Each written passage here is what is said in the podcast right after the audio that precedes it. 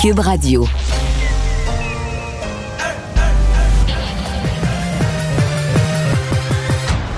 Mario Dumont. Organiser, préparer, informer. Les vrais enjeux, les vraies questions. Mario Dumont. Les affaires publiques n'ont plus de secret pour lui. Cube, Radio. Bonjour tout le monde, bienvenue à Cube Radio. Euh, on a deux belles heures à passer ensemble. On va vous résumer, euh, oui, cette journée en actualité, mais aussi vous capter en direct le budget fédéral. Euh, c'est à compter de 16 heures, donc euh, un peu après 16 heures, que la ministre fédérale des Finances, Mme Freeland, va lire ça à la Chambre des communes. Dès ce moment, il va être possible pour nous de vous partager les mesures. Est-ce qu'il y en a qui pourraient vous toucher? il semble qu'il va y avoir pas mal de choses qui sont liées à l'habitation, l'accès au logement, peut-être aussi la, la, la facilité 2000 L'économie en vue de l'achat d'une euh, d'une maison, d'une première maison. Euh, on va aussi certainement explorer est-ce que ce budget est beaucoup teinté par l'entente qui est survenue entre le NPD et le, le Parti libéral, donc le parti de Justin Trudeau, une entente qui date maintenant d'il y a quelques semaines. Euh, on va aussi évidemment revenir sur le conflit en Ukraine durant l'émission. ça va être une, une occasion un peu de faire le point sur les derniers développements, les dernières sanctions. Écoutez, c'est pas compliqué, il s'en rajoute un peu à chaque jour. Tout de suite, on va aller rejoindre l'équipe de 100% Nouvelles et euh, Julie Marcoux qui est là aujourd'hui. 15h30, c'est le moment d'aller retrouver Mario Dumont. Salut Mario. Bonjour. Bon, je ne sais pas qu'est-ce qui se passe à Québec. Le, climat semble très tendu à l'Assemblée nationale. Il y en a qui parlent d'intimidation. On a accusé la ministre Marguerite Blais d'être une incompétente. Euh, le premier ministre François Legault, qui était en point de presse aujourd'hui pour faire une annonce sur l'électrification des transports, euh, trouve que ça va beaucoup trop loin. Marion, on va l'écouter ensemble. Quand j'entends Dominique Anglade, Gabriel Nadeau-Dubois, certaines personnes dire qu'on se lave les mains, que ce soit moi, que ce soit Marguerite, que ce soit Daniel. Moi, en tout cas, ça me fait mal d'entendre ça. Mario, est-ce que les partis d'opposition sont allés trop loin? Ben, on comprend que les attaques soient dures. Il y a une notion qui s'appelle la responsabilité, la responsabilité ministérielle. Il y avait une gestion de crise, des devoirs. Euh, ça s'est très mal passé. Il y a eu des personnes décédées. Euh, la question, est-ce que, est-ce que l'opposition a le bon ton pour parler de ça? Moi, je trouve pas. Je pense effectivement, à un c'est beaucoup trop agressif. Puis à un certain point, je serais curieux, hein, euh, de faire l'exercice, de réunir, tu sais, les fameux focus group que font des groupes comme Léger. Tu réunis 100 personnes dans une salle, des gens de, tout parti politique, tout âge, toute orientation, tu les fais regarder ça pour voir. Parce que je pense qu'il y a un point où l'opposition, euh, quasiment comme si, ben, tu sais, on voit, on voit une faiblesse du gouvernement, puis on se dit les élections approchent, il faut affaiblir le gouvernement sur quelque chose puis on tape, on tape, on tape, mais est-ce que c'est précis? Est-ce qu'on est vraiment en recherche de la vérité ou on est en recherche de marquer des points politiques? À un moment donné, on, le sait, on le sait plus trop. Mais les ministres du gouvernement, il faut toujours rappeler une, énorme imprudence qui a été commise par les ministres du gouvernement. Dès que cette histoire-là est sortie, je remonte à il y a presque deux ans maintenant, euh, à mon avis, il aurait fallu le dire, Il y a eu échange de courriels, euh, etc. On avait été averti que, euh, pas que les gens mouraient de soif ou de faim. On avait été averti qu'il y avait des problèmes de personnel il y a quelques jours. Euh, le fait que ces choses-là, longtemps après, soient révélées, parce que là, on nous a dit jusqu'à maintenant, on n'était pas au courant. Là, deux ans après, ah, on, était un petit peu au courant. On avait un courriel, deux, trois, quatre. Comprends l'effet que ça fait? Ça reste vrai que ces ministres-là, moi, je prends leur parole, qu'ils n'étaient pas au courant du vécu des, gens humainement, là. Parce que là, ils auraient réagi, probablement, ils auraient paniqué, ils auraient réagi, sonné toutes les alarmes, j'ai pas de doute là-dessus. Mais c'est quand même différent. C'est quand même plus la même version. J'avais pas été averti du tout. J'avais pas été. Donc, euh, ça, c'est de, de, ça. C'est pour ça, cette erreur-là, qu'elle paye aujourd'hui. Est-ce que le choix des mots est trop dur? Euh, aujourd'hui, euh, certainement que Marguerite Blais, dans sa façon de, réagir en répétant elle-même, on me traite d'incompétente, puis tout ça. Euh, bon, je pense pas que politiquement, là, c'est peut-être la scène qu'on voit, une question de Pierre Arcan. Mm-hmm. Je pense pas que la scène a été politiquement payante pour elle. J'ai l'impression que c'est le genre de moment parlementaire où tu, payes un prix très, très, très élevé. Donc, l'opposition aura certainement... Le gouvernement aussi a décidé, c'est l'enquête du coroner qui va faire foi de tout. Il n'y aura pas d'enquête publique. Euh, puis, je pense que là-dessus, je pense que le public la population est plutôt du côté du gouvernement. Moi, je crois pas que la population veut une enquête de 3-4 ans là-dessus. Je, je pense pas ça. Je pense pas que c'est ce que les gens veulent. Mais quand même, l'opposition la demande. Donc, le gouvernement, en la refusant, ben, il se met une pression là, pour répondre, de dire, ben, regarde, il n'y en aura pas d'enquête publique. Donc, euh, les faits en question, on va se fier sur l'enquête du coroner euh, pour euh, rendre, la, la, la, mm. donner leur juste à la population là-dessus, rendre une version finale, une des conclusions finales sur ça. Donc, c'est une, une, situation délicate. On peut pas s'attendre devant des révélations comme ce qu'on a eu depuis quelques jours peut pas s'attendre à ce que l'opposition pose pas de questions là-dessus. Soyons réalistes. Ce serait n'importe qui. Ce serait la CAQ, l'opposition, poserait des questions là-dessus. Euh, c'est ça. Est-ce que c'est le bon ton? Est-ce que c'est toujours le bon choix de mots? Euh, par rapport au caractère délicat des situations, ça, je suis pas certain. Euh, Mario, M. Legault a contracté récemment la COVID. le rhume gate, c'est en train de, prendre des proportions insoupçonnées. On va entendre d'abord ce que M. Legault a dit lundi lorsqu'il a fait une comparaison et ce qu'il a répondu aujourd'hui euh, lorsqu'on lui a posé la question. Le Québec est un des endroits au monde où sa population est la plus vaccinée. Puis ça, ça aide. Je l'ai vécu la semaine passée. Même si on l'attrape, ça donne un rhume, à peu près. Ce que Monsef euh, euh, a fait hier, c'est inacceptable. D'abord, euh, je reviens sur la déclaration que j'ai faite de dire la majorité de la population est vaccinée. Ceux qui sont vaccinés, la majorité, c'est comme un rhume. Mais là, lui, il met ça hors contexte. Et euh, euh, ben, c'est de la désinformation. Moi, je trouve ça là, insultant comment les partis d'opposition, en particulier le Parti libéral, comment ils ont traité le docteur Boileau. Mario, est-ce que M. Legault, en tant que premier ministre, aurait peut-être dû éviter de comparer, je, comprends qu'il y a une question de contexte, de, de parler d'abord de la vaccination, mais de comparer COVID et rhume? Tout à fait. Tout à fait, c'était maladroit.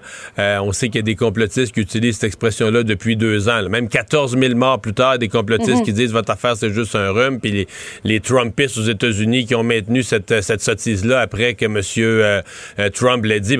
On comprend que c'est pas ce que François Legault a dit. Ce qu'il a voulu dire, c'est grâce à l'effet de la vaccination. Donc, autant ce qu'a fait François Legault est maladroit, autant ce que fait le député libéral est inacceptable. Je dois dire que personnellement, je suis allergique à ça. Les petits montages vidéo qu'on fait circuler où on met des, on met des mots dans la bouche de quelqu'un, on enlève une partie des mots et tout ça. Hors contexte, oui. oui, oui. Non, puis il y a des spécialistes de ça aux États-Unis, t'envoies circuler. S'il vous plaît, on n'amène pas ça ici, là. Tu veux mettre un extrait, mets l'extrait dans son ensemble parce qu'avec ça, on peut faire dire, euh, on peut faire dire à peu près n'importe quoi, n'importe qui, avec des collages de mots puis des bouts que t'enlèves. Donc ça, euh, je pense pas que ça a été, euh, ça a été une, bonne chose. Mais euh, de mettre dans la même phrase là, COVID et rhume, je pense pas que c'était la bonne chose à faire non plus. Je suis convaincu qu'au niveau de la, de la santé publique puis autour de François Legault, il y a des gens qui lui ont dit. Donc lui contre-attaque en disant, mais ce que fait l'autre est encore pire. Peut-être, là, mais l'autre, c'est un, un, simple député d'opposition. M. Legault est premier ministre, donc on attend de lui plus aussi. Là. Et Mario, toujours à cette même période de questions, euh, tu l'auras deviné, plusieurs sujets qui ont été abordés puisqu'il y avait la présence du premier ministre. Euh, on lui a posé la question, dans le dossier du tramway, comment vous avez réussi à convaincre les ministres? Écoutons M. Legault. en bout de ligne, c'est toujours moi qui tranche. Mais on tranche, on tranche. Ce que j'essaye de faire, là, c'est de fonctionner par consensus. Des fois, ça m'arrive euh, euh, de me plier, euh, même si je suis moins d'accord à la majorité. Mais en bout de ligne, effectivement, c'est ma responsabilité comme premier ministre de trancher. Ben Est-ce que, Mario, ça explique un peu la, mine des conflits de, François Bonnardel et Geneviève Guilbeault? Peut-être un peu, mais ce qu'il dit, c'est ça. Mais en fait, l'origine de tout ça, c'est qu'il y a eu un point de presse très, très drôle ce matin, euh, à 11 h, quand je faisais mon segment politique, on a ri. Oui. Parce que Pierre Fitzgibbon, c'est comme pas un vrai politicien. Lui, hein. lui là, il est sorti du monde des affaires, il veut, veut aider l'économie, faire des deals pour amener des emplois au Québec, puis tout ça. Puis des fois, ben, on dirait qu'il s'en fout là, de dire des affaires que t'es pas supposé dire. Donc ce matin, on lui a demandé là, comment la décision. Ben, c'est le premier ministre qui a décidé. Mais Là, tu vois, je pense pas que c'est de même. je pense pas que c'est de même que le service des On a vu communications. dans ses yeux, oups, j'aurais Ouais, ouais. pas dû dire Je ça. Je pense pas que c'est de même que le service des euh, communications avait pris. On l'a dessus, on peut l'écouter? Bon, on me dit qu'on n'est pas en mesure de l'écouter, mais on l'extrait. voyait dans les yeux du ministre Fitzgibbon, oh, oh, je me suis peut-être avancé un petit peu trop. Oui, oui, mais, mais c'est la vérité. En même temps, ce qu'il a dit, là, tu sais, c'est. On se dit, ouais, ça se dit pas, mais ça se dit pas, mais on veut des députés et des ministres qui disent la vérité. Ce qu'il a dit, euh, Fitzgibbon, c'est drôle ça, là. C'est juste ça tel que c'est. Le premier ministre, c'est le vrai boss. Euh, c'est sûr que si tous les ministres pesants d'un cabinet, là, tous les ministres seniors disent Monsieur le premier ministre, là, je pense qu'on fait vraiment une erreur. là. On pense vraiment qu'on s'en va dans un mur. Le premier ministre va reconsidérer la décision. Je pense pas, tu sais, c'est pas une affaire, là, une dictature, puis qui va s'entêter. Mais je veux dire, euh, il y a un point où quelque chose qui niaise, qui traîne depuis deux, trois semaines, qui a des accords, puis tout ça.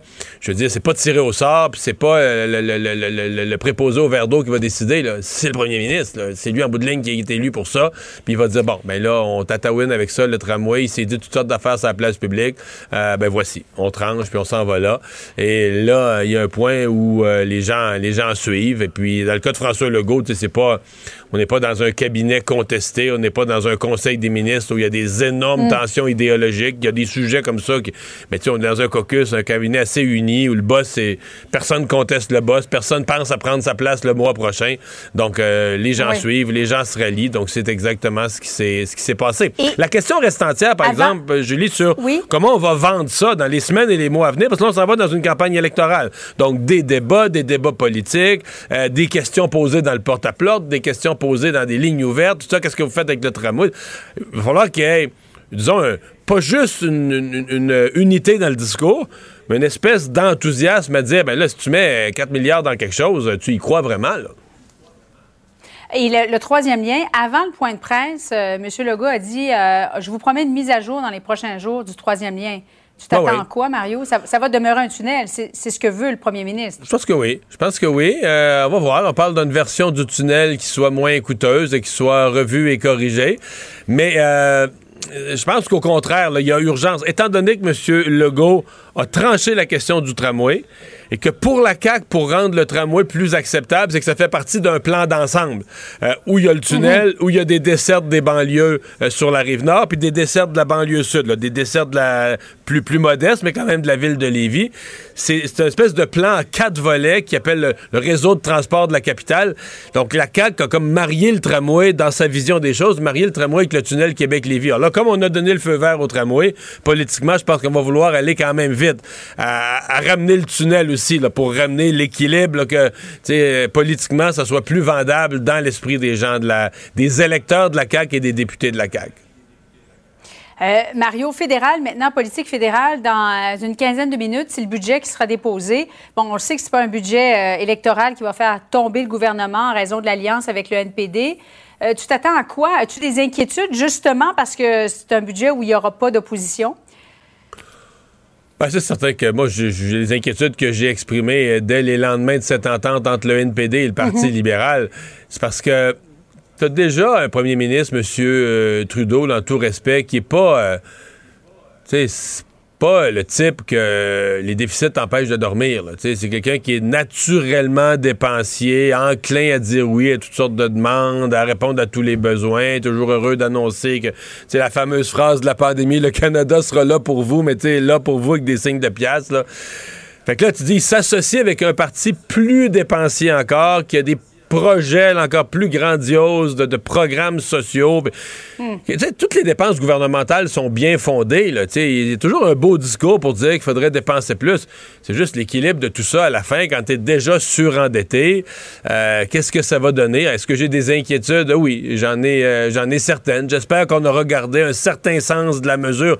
Je m'attends pas à un budget économe là, comme moi je le ferais, mais j'espère minimalement qu'on a gardé un, un petit peu un sens de la mesure dans les, les dépenses publiques. Là. Mario, merci beaucoup. On va surveiller ça de près. Bonne fin d'après-midi à toi. Au revoir. Alors, Carl, eh ben, dans l'actualité euh, nouvelle, qui, ouais, on attend ce, le budget. ce budget. Et je t'entendais parler du budget. J'ai envie de citer Tom Mulcair qui disait si tu sais pas quoi faire avec ton argent, fais-toi-en pas. Jack Mitzing, lui, il le sait. Ouais, c'est ouais, un ancien chef Si du tu te NPD. qui où dit t'es ça. passé, lui, il le sait. Lui, c'est- Euh, quelque chose qui est arrivé quand même d'assez gros cet après-midi. euh, procès en cours qu'on suit depuis deux jours.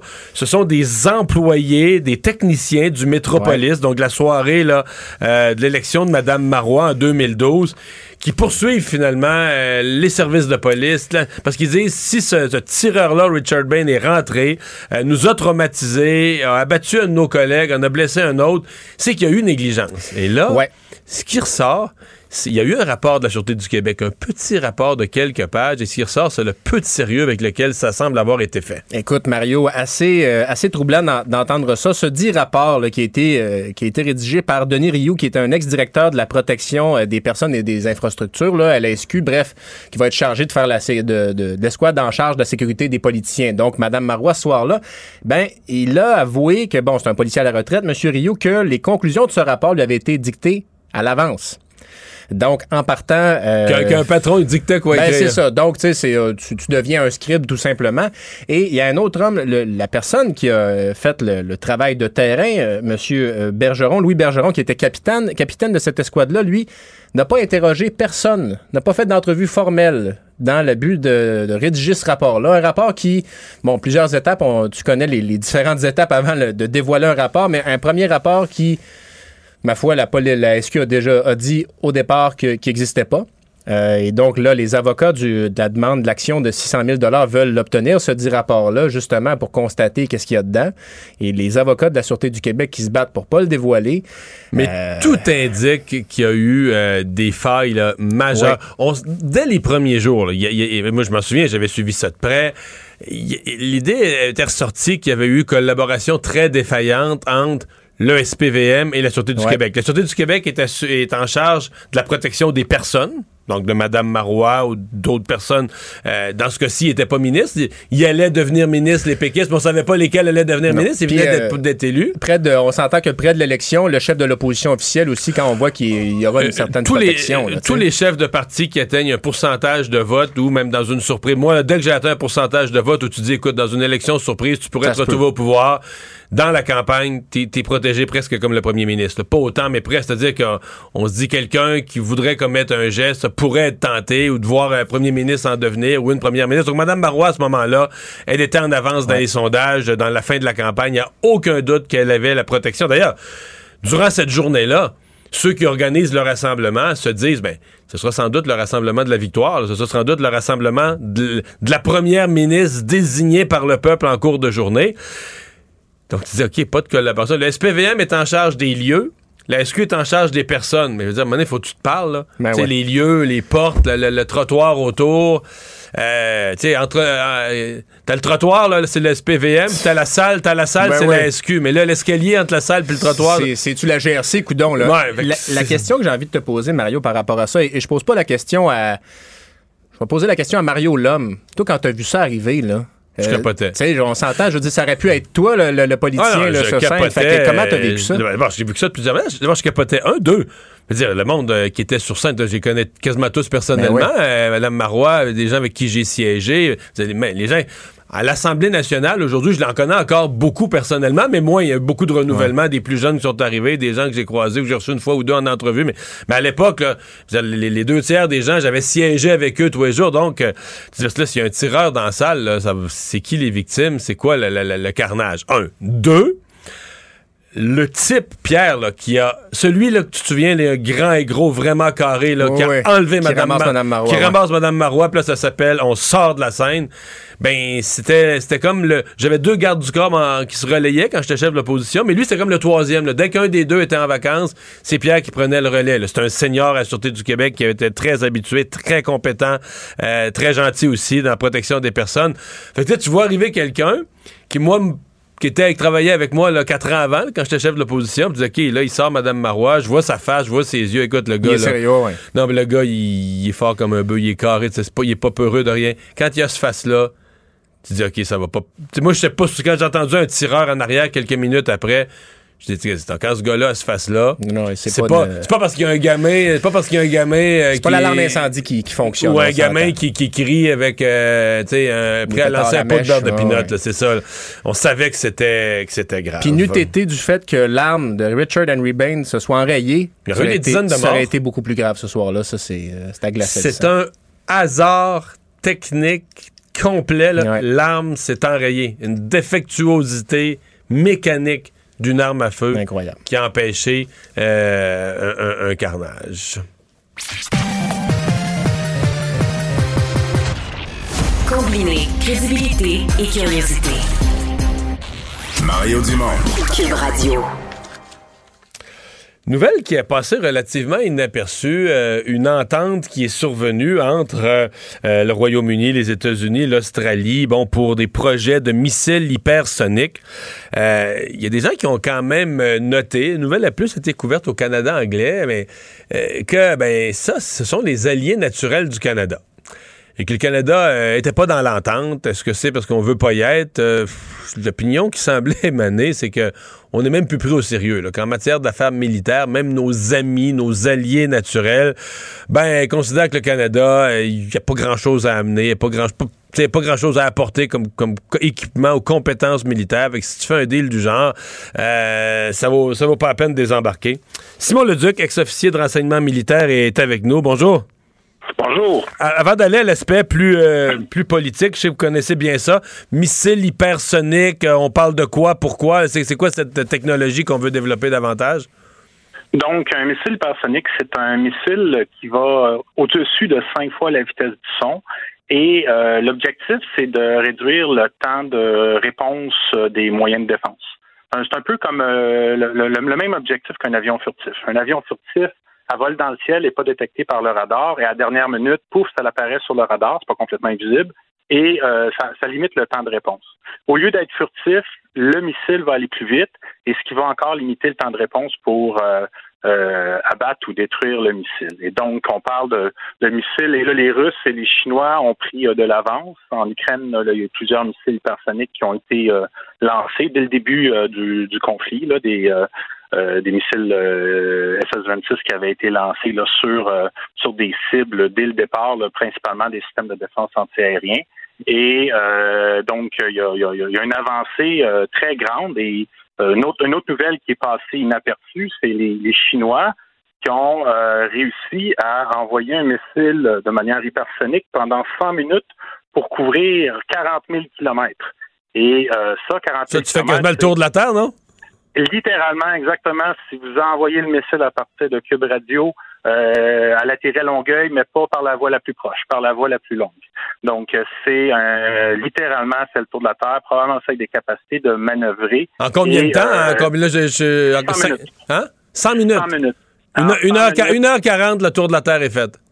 Exactement. Et possibilité de man- manœuvrer, donc de contourner tous les systèmes de défense euh, existants là, de la part des Américains. Là, ça, ça- la nouvelle vient des Américains, pas des Chinois. Donc, et là, les Américains lèvent le flag en disant, là, on n'est pas en mesure de se défendre contre ça.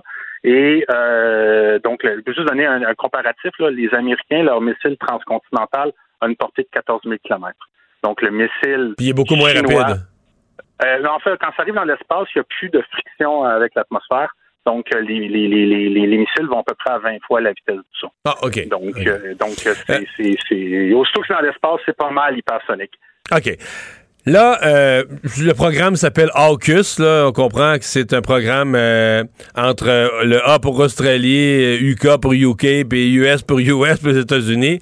Euh, ce sont vraiment des alliés naturels du Canada. Est-ce que vous euh, vous accrochez là-dessus, comme d'autres observateurs, sur le fait que le Canada soit, soit pas euh, partie prenante de ce projet de développement d'un nouveau missile? Ben, il faut voir les, les, les, détails de ce nouveau missile-là. Donc, euh, ce qu'ils cherchent à faire, c'est un, un missile qui serait lancé, hypersonique, lancé à partir d'un sous-marin nucléaire. Donc, euh, la- l'Australie dispose d'un sous-marin nucléaire, euh, la, la Grande-Bretagne dispose de sous-marins nucléaires et euh, les États-Unis. Donc, le missile pourrait avoir une, probablement une charge nucléaire et euh, donc d'être à l'intérieur d'une triade nucléaire de, de, de dissuasion. Et euh, mais le Canada, on on n'a pas de sous-marin nucléaire.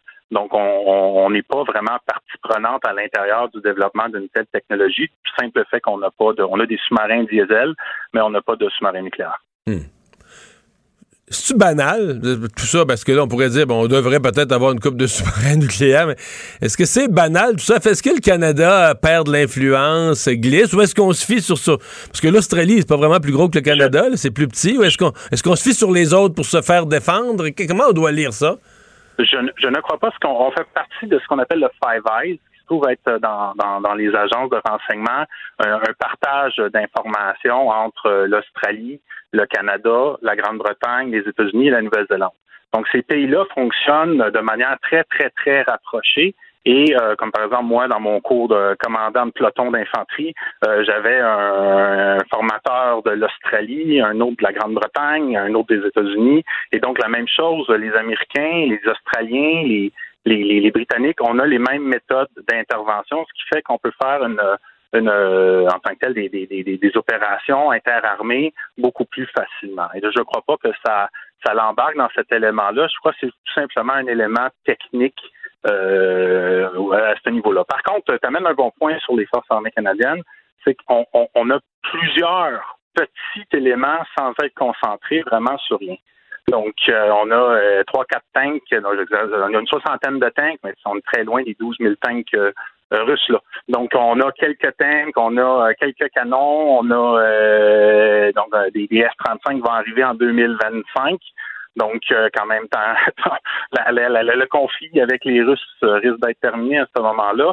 S'il y a une guerre, on risque de pas avoir grand-chose. Et donc, on, a plusieurs petits éléments sans être concentrer un élément.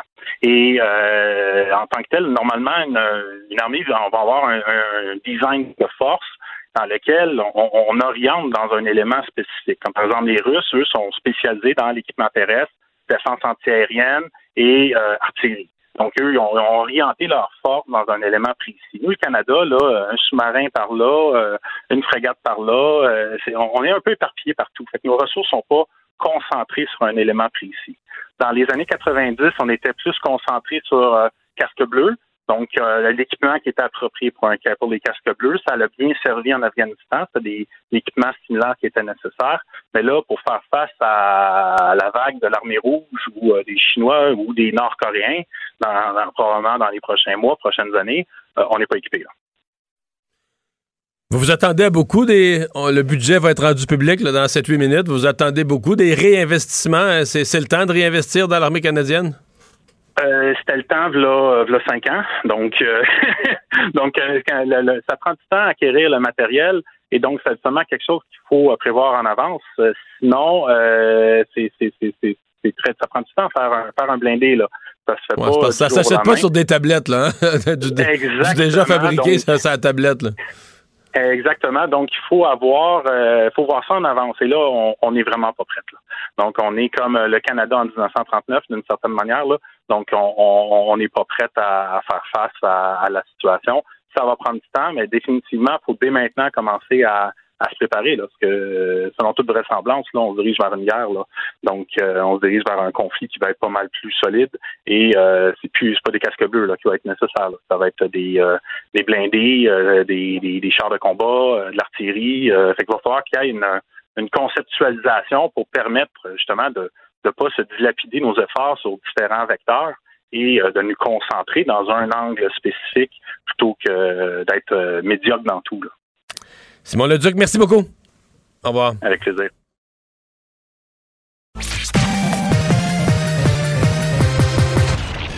Combiner crédibilité et curiosité. Mario Dumont. Cube Radio. Le conflit Russie-Ukraine avec Guillaume Lavoie. Bonjour Guillaume. Bonjour Mario. On est à quelques minutes du dépôt du budget euh, au Canada. Euh, budget qui euh, pourrait être influencé par ce qui s'est passé depuis un mois et demi en Ukraine. Beaucoup. Et, là-dessus, il va y avoir un, énorme test. Alors, c'est quand même assez extraordinaire. On dit que des fois, les choses ne changent pas tant que ça. je ne suis pas sûr, moi, s'il y a un an, on s'attendrait à un budget où il est certain qu'il y aura une augmentation évidente du budget militaire. Si on s'attend à ça, la grande question, c'est combien d'argent de plus et il va être dépensé où et surtout sur combien d'années. Et même, euh, je pense que cette semaine, il y avait eu une motion, les conservateurs ont dit il faut que le Canada soit à la hauteur de son engagement euh, pour son membership de l'OTAN. Il faut mettre 2% de notre PIB en budget militaire. Présentement, on met 1,3, 1,4.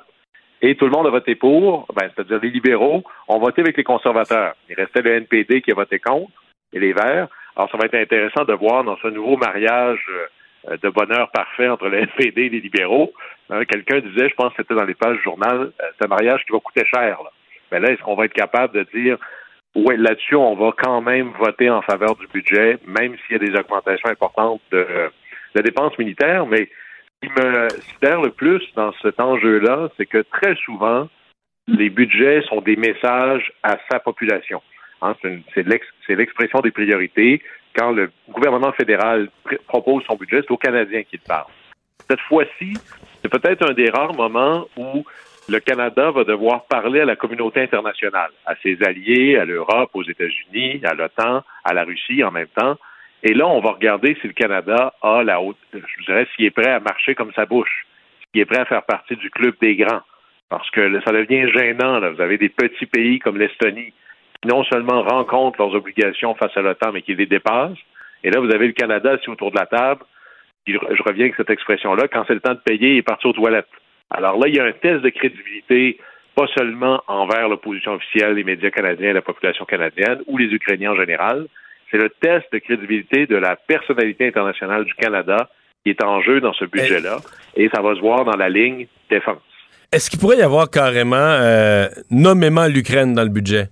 Des, montants débloqués, euh, soit pour armer l'Ukraine. Est-ce qu'on pourrait nommément viser des, actions dans cette guerre à l'intérieur du budget? Il faut que, d'ailleurs, s'il fallait que le mot Ukraine ne soit pas dans ce budget-là, il y a toute une équipe de communication qui devrait être congédiée le, lendemain. Ce serait très grave.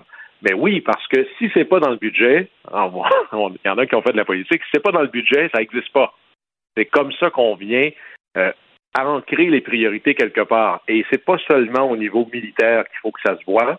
Il faut que ça se voit aussi au niveau de l'aide internationale en général si demain matin, si dans le budget, il n'y a pas une augmentation des budgets dédiés à tout le processus diplomatique euh, consulaire pour accueillir les réfugiés, ça veut dire qu'on a passé à côté d'une priorité qui n'était que des paroles. Même chose au niveau de l'aide alimentaire, l'aide internationale. Alors, il faut que ça se voit partout. Et aussi, les armes que l'on envoie en Ukraine, il y a quelqu'un qu'il faut qu'il les paie. Et si nous, on en a, on peut donner en forme de matériel, on prend des armes sur nos tablettes à nous, qu'on les envoie là-bas. Il faut mettre ça en termes de dollars. Mais peut-être que si on veut vraiment aller plus loin, on peut mettre des sous sur la table puis dire, ben, s'il y a quelqu'un qui a des sous quelque part, nous, on va les payer et on va s'arranger pour que ça arrive aux Ukrainiens. Alors, c'est le test du réel, le budget. C'est là on va voir la différence entre le discours et les actions. Ça va être intéressant de voir jusqu'où on, va aller et quel va être le test de crédibilité qui va être passé ou échoué face à la communauté internationale. Guillaume, mais c'était jour de vote aujourd'hui aux Nations Unies concernant l'expulsion de la Russie du Conseil euh, des, droits humains. Et euh, ben, euh, moi j'avais des doutes, sincèrement, mais ça a passé. Donc le vote a banni la Russie, d'expulser la Russie du Conseil. Oui, alors moi aussi j'avais des doutes parce que, alors il faut savoir que le Conseil, c'est un organe des Nations Unies, il y a 47 pays membres, puis c'est un membership tournant là.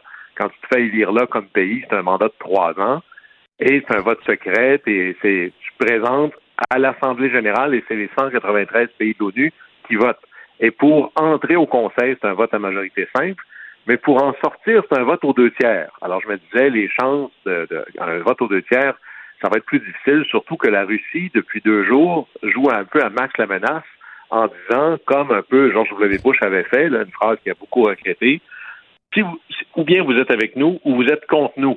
Imaginez la Russie qui fait le tour des pays en disant si tu votes contre moi là-dessus, il y aura des conséquences. Je vais te considérer comme un allié des Américains et des autres. On ne va pas tolérer ça. Et sur le fond de l'argumentation, euh, c'était plus facile d'être d'accord avec la Russie sur le fait qu'il devrait rester membre.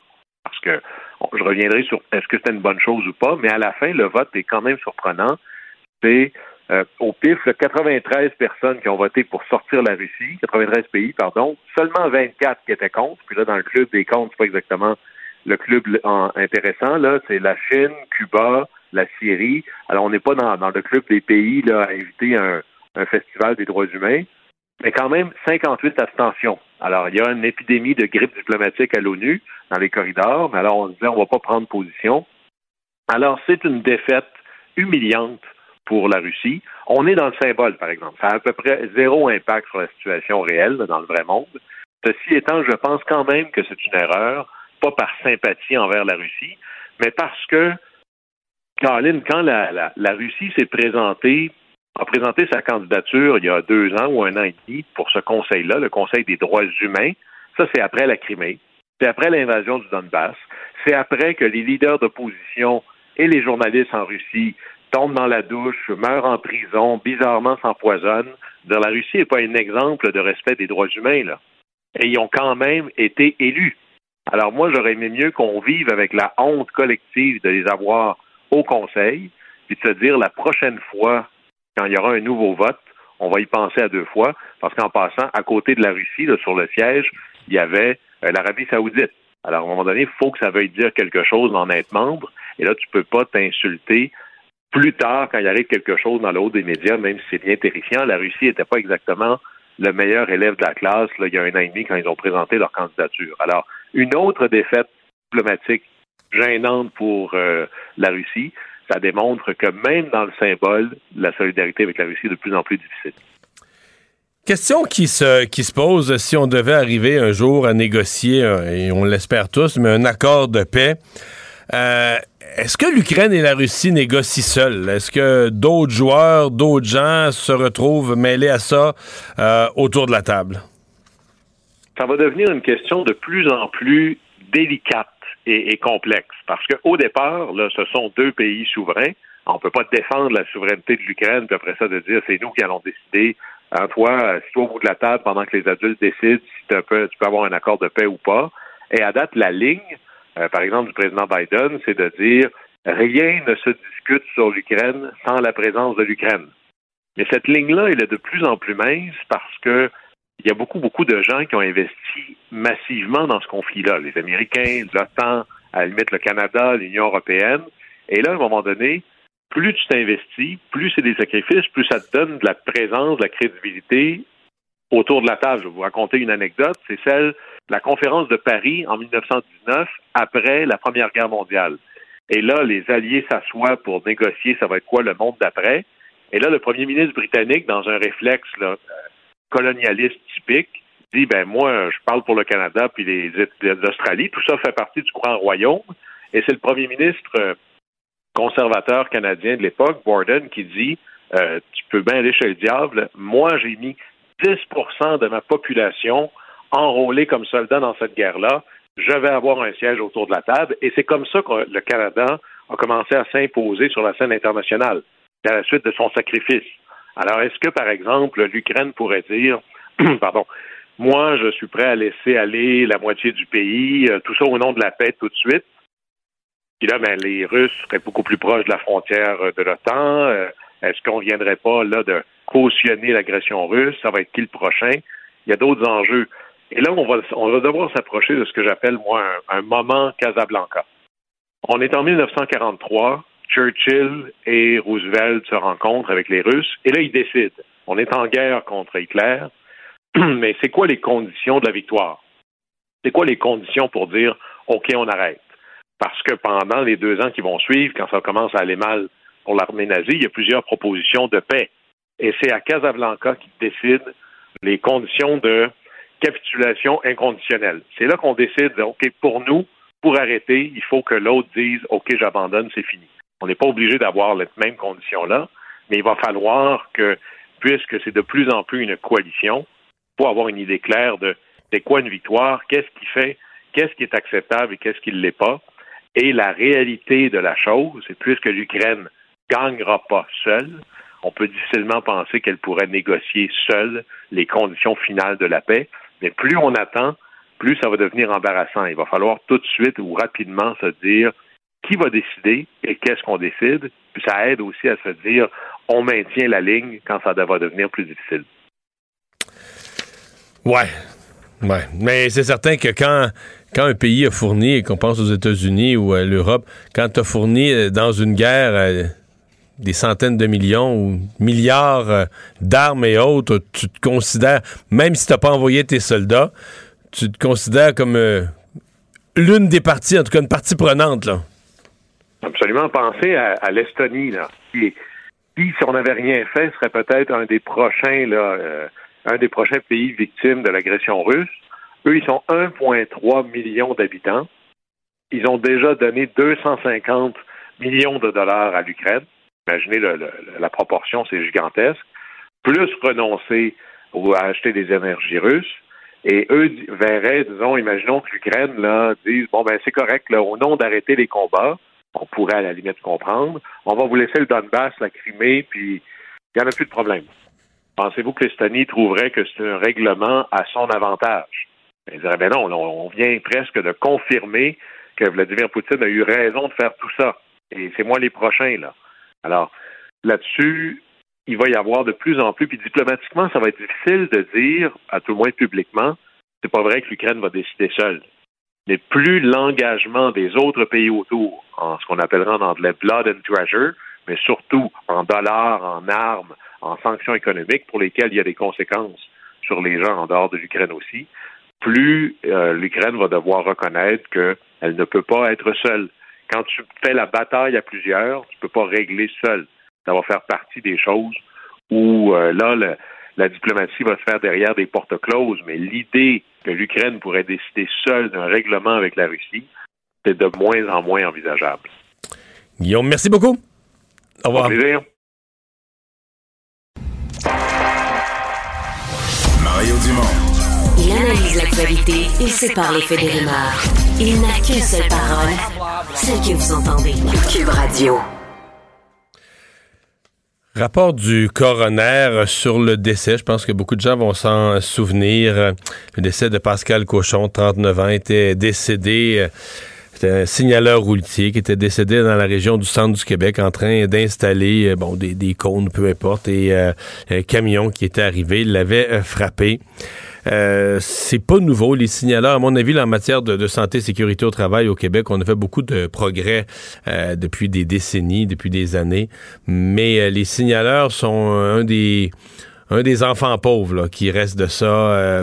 on sait c'est jamais trop organisé avec ça oui, on a pris certaines mesures. En même temps, c'est pas une organisation, c'est pas un métier, je veux dire, où il y a une organisation syndicale trop, trop forte. Certains syndicats qui ont parlé pour eux. Il y a une association, mais avec pas tant de ressources. Euh, et il y a des accidents, des accidents, des accidents. Puis là, je parle pas des accidents évités où des signaleurs nous racontent qu'ils se sont fait rouler ses orteils, puis qu'ils se sont fait frapper quasiment le bord du manteau, puis que l'accident a été évité par quelques centimètres.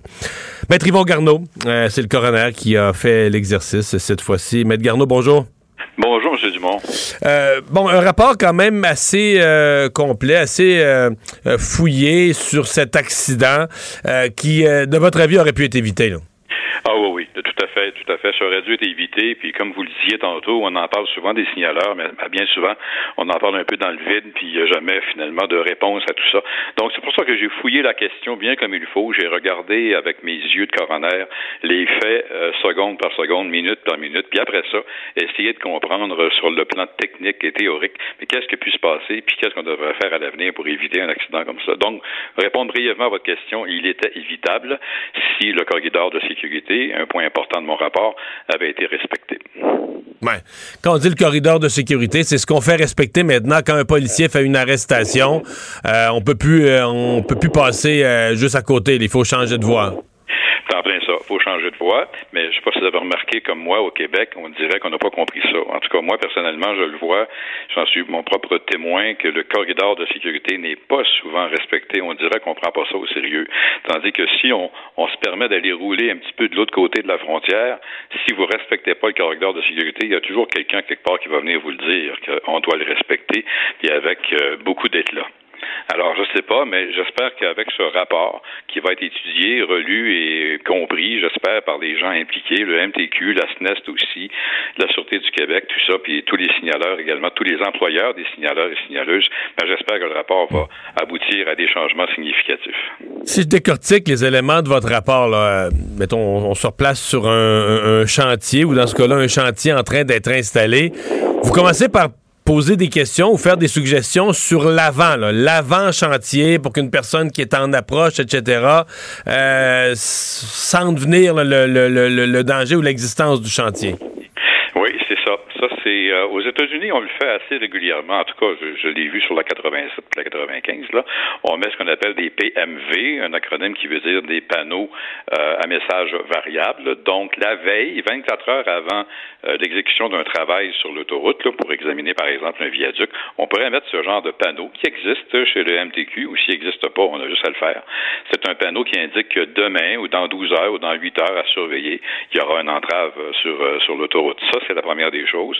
Il y aurait aussi la possibilité d'exécuter ce qui était déjà entendu entre le MTQ et la SQ, à savoir de mettre une patrouille lors de l'installation ou la désinstallation des, euh, des signalisations routières, ce qui n'a pas été fait dans le cas, malheureusement, de la terrible tragédie de M. Cochon.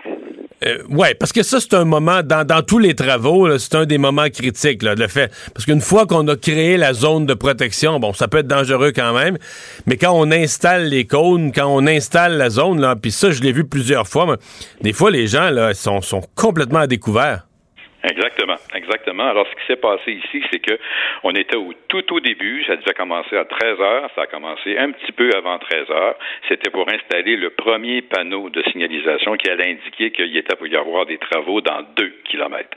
Donc, on était déjà deux kilomètres en amont, si on veut, euh, des travaux qui étaient pour être exécutés par une firme euh, d'ingénieurs. Donc, c'est là que l'accident est arrivé. Ouais. Euh, les, est-ce que vous sentez que c'est pris au sérieux? Parce que je, je veux pas le dire bête, de façon bête, mais c'est comme si les travailleurs de la construction ont un gros syndicat, puis une paye, puis un fonds de pension, mais les autres sont protégés. C'est comme si les signaleurs, c'est les derniers qu'on embauche avec un respect limité pour le travail qu'ils font, qui est un travail pourtant difficile, euh, mais tu sais, un respect limité, pas de grosse organisation, pas de grosse voix au chapitre, puis ben, on fait pas exprès pour leur arrive des accidents, mais on se casse pas les jambes pour leur sécurité non plus. En tout cas, moi, c'est ma perception, puis c'est pour ça, c'est un sujet que j'ai abordé souvent là, en 13 ans dans les médias, parce que j'ai l'impression que c'est des gens qui ont pas beaucoup de voix, ça, qui ont pas, s'en préoccupent peu, là. Pas qu'on leur veut du mal, mais ils sont pas assez pesants pour qu'on leur veuille du bien, là.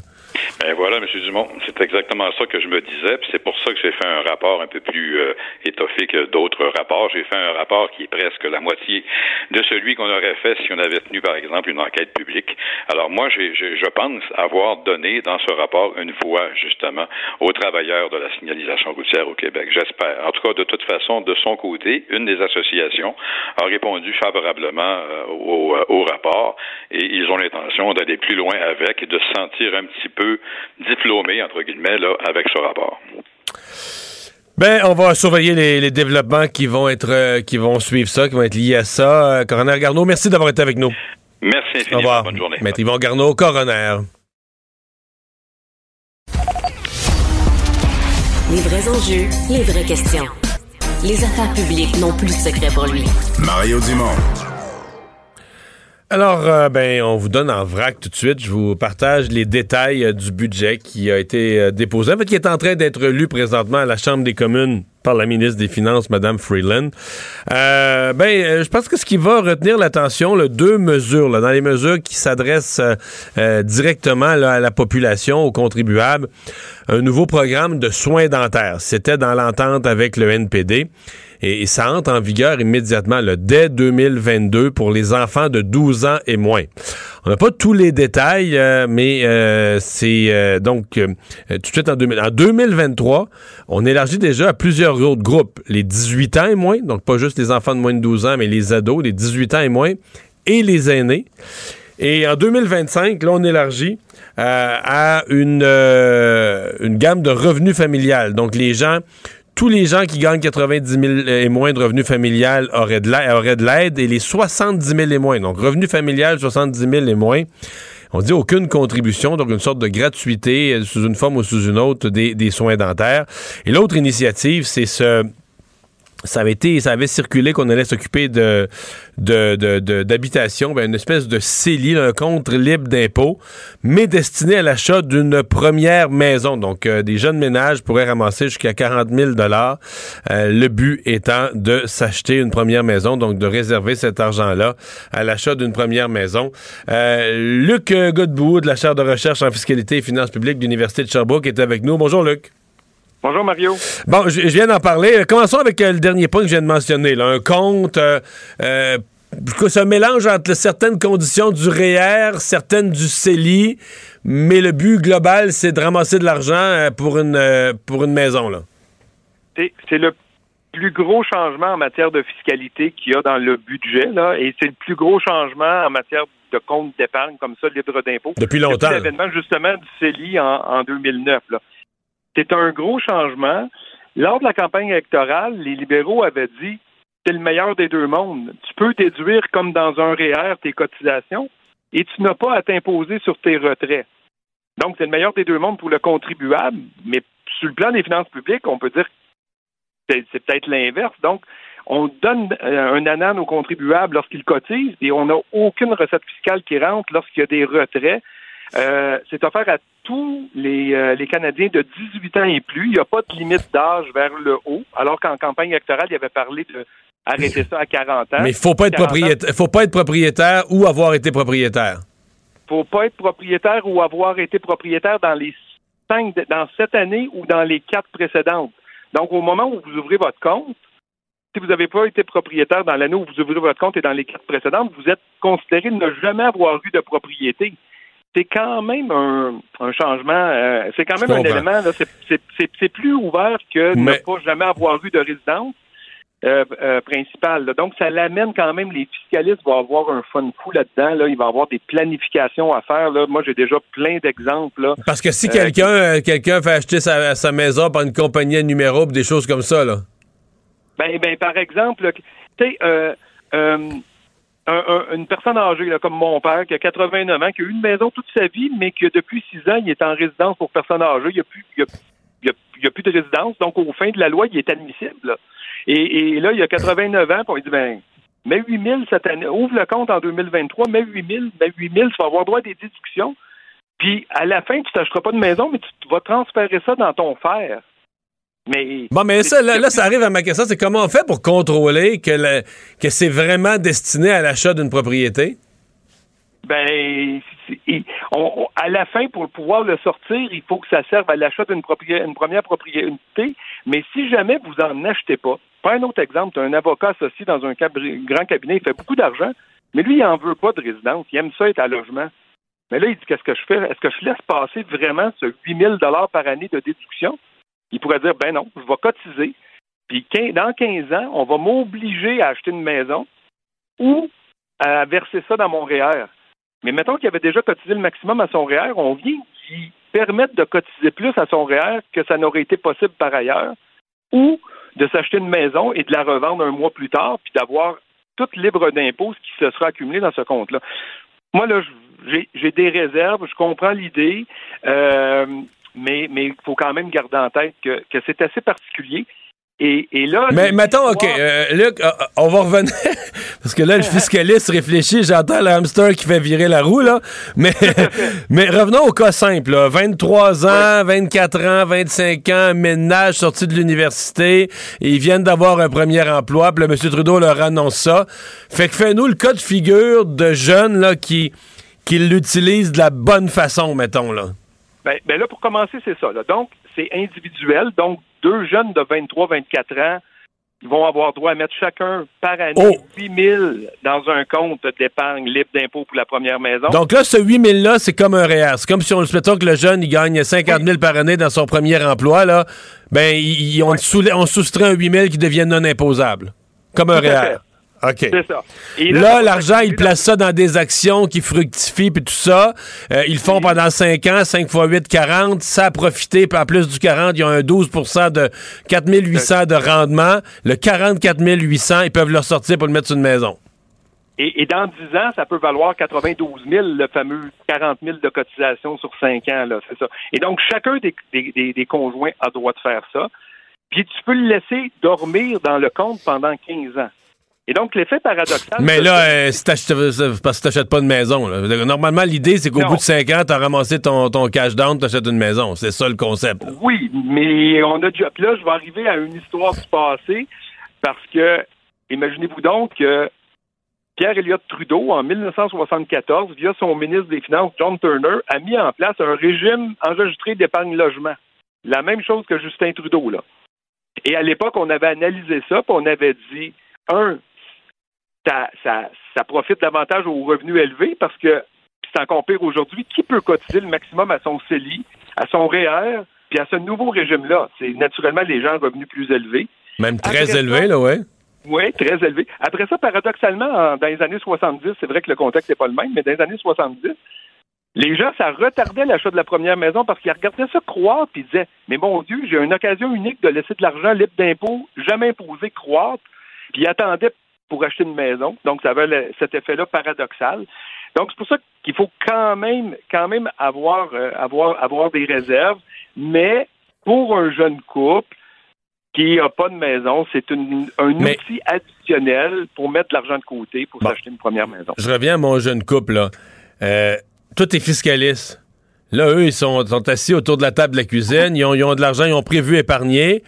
Euh, en mettre dans leur REER, en mettre dans leur CELI ou en mettre dans, je vais l'appeler le, le CELI, euh, le CELI euh, mise de fond, là, ce, nouveau CELI. Euh, est-ce que c'est le plus avantageux des trois? Est-ce que c'est là, toi, que tu leur... S'ils disent on peut pas cotiser aux trois. On au total, on a juste une fois 8000, là. On peut pas le mettre partout à la fois. Est-ce que c'est ce qui est le plus avantageux, c'est de le mettre là? Ben, moi, je vous dirais oui, parce que contre le, le CELI normal, si vous cotisez pas, vous allez pouvoir cotiser plus tard des contributions passées. Alors que dans mais, mais le CELI, tu n'as pas, de, pas de déduction d'impôt. Tu mets dans ton CELI de l'argent après impôt. Tes, tes, gains, tes rendements sont pas imposables, mais tu n'as pas, de, pas de déduction à la, au moment de la mise de fonds. Non, mais si j'ai 18 ans cette année puis je cotise pas, l'année prochaine, je vais avoir le double, le droit de cotiser le double, puis l'année d'après le triple. les, les, les, cotisations sont cumulatives. sont cumulatives et ce n'est pas le cas dans ce compte-là. Donc, si vous ne mettez pas 8 000 cette année, vous n'avez pas droit à 16 000 l'année prochaine. Là. Ça va être oh, oh, oh, 8 000 par année. Je comprends. Non cumulable, maximum 40 000. Puis j'ai dit cette année, c'est pas vrai, là, parce que le compte va naître en 2023. Là, donc, c'est à partir de l'année prochaine.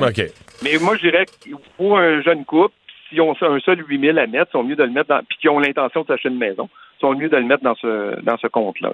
Parce que tu as le meilleur de, tous les mondes. Euh, un mot sur les, soins dentaires. Ça commence tout de suite cette année, celle-là, pour les enfants de moins de 12 ans? Oui, oui, non, ça commence beaucoup plus vite qu'on pense. Effectivement, suite à l'entente avec le NPD, cette année pour les enfants de moins de 12 ans, l'année prochaine pour les 18 ans et moins et les aînés. Et en 2025, ça va être pleinement implanté. C'est le plan, là. Et, euh, Mais est-ce que, par exemple, pour les enfants de moins de 12 ans, est-ce que c'est le fédéral qui paye le dentiste au complet? Je sais qu'il y a déjà un programme au Québec. C'est pas, pas clair pour moi de quelle façon ça va, ça va agir, là. Ben là, je pense qu'il y a beaucoup de négociations encore avec les provinces à faire, là, mais c'est admissible uniquement aux familles qui ont un revenu familial inférieur à 90 000. Donc, il faut, faut, faut, quand même garder ça en tête. Puis lorsque ça sera pour les adultes, là, donc ça va être euh, une personne seule de 70 000 et moins qui va, qui, qui, qui, qui va pouvoir bénéficier de ça. Mais, mais là, c'est clairement dans la ligne où c'est une promesse du NPD. L'alliance NPD-Parti libéral permet de mettre ça dans ce budget-ci. Euh, Mais on sait, est-ce qu'on sait ce que ça paye? Est-ce que, est-ce que le but, c'est de payer, mettons, un nettoyage par année, deux nettoyages par année, un examen, euh, euh des caries? Euh, non, il manque, il manque, il manque effectivement de détails. on n'a pas de détails, hein? Non, c'est ça, là. Mais, mais je présume que tout. Peut-être les, les, les, examens, ça peut être un par année, ou, mais les autres, dès, dès qu'il y a des vrais là, des, des, des travaux d'urgence, des, des, plombages et tout ça, d'après moi, ne doit pas être limité. Euh, ça, ça, doit être, ça doit être entièrement couvert. Là. Hmm. Bon, euh, dans les autres, d'abord sur la question du déficit, on n'est pas dans le, on n'est pas dans l'orgie de dépenses. Est-ce que je me, je me trompe? Je l'ai pas étudié en détail, mais j'ai vu les grands chiffres et on a même le sur cinq ans, on revient, on vient pas à l'équilibre budgétaire, mais pas si loin. À vrai dire, dans 2026-27, on a 8,4 milliards. C'est quasiment à l'équilibre, ça. Sur le budget du Canada, 8 milliards de déficit, c'est minuscule. Et, c'est là qu'on peut dire, dans le fond, on, sent peut-être plus la signature euh, de, de Chrystia Freeland, la, ministre des Finances, ou de, de, de, son de, son sous-ministre, là, euh, Michael Sedia, parce qu'on sent que oui, si le ministre, si le gouvernement veut être plus interventionniste puis faire des nouvelles initiatives, il faut trouver des recettes additionnelles pour, pour les financer. Et là, c'est là qu'on voit l'équilibre. Euh, au net, dans ce budget-là, il y a 31 milliards de nouvelles initiatives sur six ans. Je rappelle que dans le budget du Québec, à lui seul, il y avait 22 milliards d'initiatives au Québec seulement sur cinq ans. Donc, on voit que quand même, euh, il y, a, y, a, y, a, une volonté de ne pas trop intervenir. Et si on intervient, d'aller chercher des recettes fiscales additionnelles, qui nous envoie un signal que l'équilibre, avec un peu de volonté dans cinq ans, on l'a. Puis, clairement, du côté du ratio dette-PIB, le, poids de la dette dans notre économie, il est également, lui, en, assez bonne diminution, passant de, de 46 à, 41% encore une fois, sur 5-6 ans. Finalement, dernier point, on ne pourra pas faire le tour de tout, mais une taxe spéciale, ça aussi c'était dans l'entente avec le NPD, une taxe spéciale sur euh, les banques et les compagnies d'assurance, donc tout le secteur financier. Oui, ben là, on, frappe des gens qui, pour lesquels il n'y aura pas beaucoup de manifestations dans les rues d'Ottawa. Donc, on cible banques et assureurs vie. Il y, a, deux choses. Quand même, on appelle ça un dividende pour la relance. Les deux éléments étaient dans le cadre financier des libéraux lors des dernières élections. Mais le dividende pour la relance, là, il ne faut pas se le cacher, c'est un impôt sur les profits qu'ils ont fait en 2021. Là. Donc, si on visait des individus, là, on dirait, ça n'a pas de bon sens, c'est rétroactif. Là, donc, 4 milliards qu'on va chercher, en leur ponctionnant 15% de plus que les impôts qu'ils ont payés sur les profits pour les années se terminant en 2021. Et là, on fait un deal avec eux, on dit, bon, ben, on va vous cotiser là-dessus en 2022 et vous aurez cinq ans pour nous payer.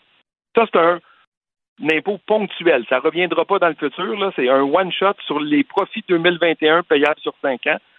Mais on rajoute à ça une autre promesse des libéraux, donc les profits des banques et assureurs vie vont avoir droit à un, impôt supplémentaire de 1,5% additionnel, et ça, c'est permanent. Euh, et on enlève le premier 100 millions de profits dans leur groupe qu'ils font, là, puis c'est l'excédent qui va être assujetti à cet impôt spécial de 1,5 Ben voilà. Et, euh, le Godbout, merci beaucoup de nous avoir parlé aujourd'hui. Il n'y a pas de quoi. Au revoir.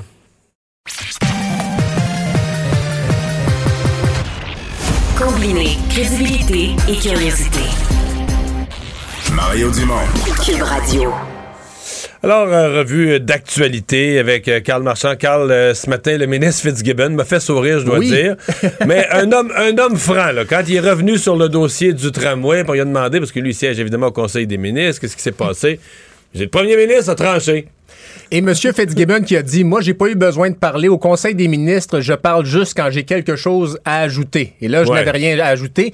Euh, Pierre Fitzgibbon qui a dit Écoutez, euh, moi, je suis favorable aux tramways. Des tramways, on en veut partout. Euh, bon, évidemment, ça se rendra peut-être pas à Saint-Anne-de-la-Pérade dont tu parlais hier, là, mais on veut de, de sa part promouvoir le transport en commun. Puis on sait que on avait, disons, soufflé le froid de la part des élus de Québec. Là, on pense à Éric qui avait dit que le, maire Bruno Marchand pourrait arrêter d'ennuyer, de polluer la vie des, citoyens de Québec avec son tramway. Bon, il s'était rétracté par la suite.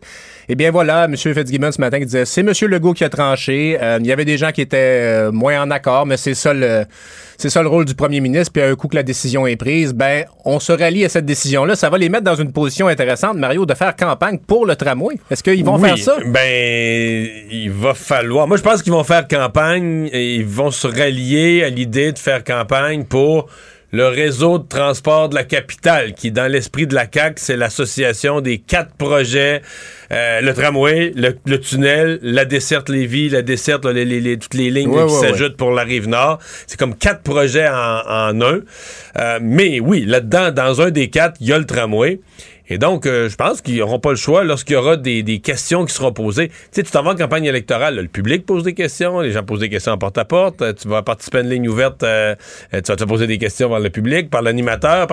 Donc, tu peux pas dire, ben, le tramway, on n'est ni pour ni contre, on le finance. Bien au contraire. On le finance, on le finance, mais on n'y croit pas beaucoup. il faut que tu, il faut que tu te, que tu te mouilles, tout simplement. Et je fais appel à, à l'ancien stratège en toi. Est-ce que donc, d'après toi, ils ont les mathématiques pour dire, bon, ben, le taux de, de les gens contre le tramway, laissons-les au Parti conservateur du Québec.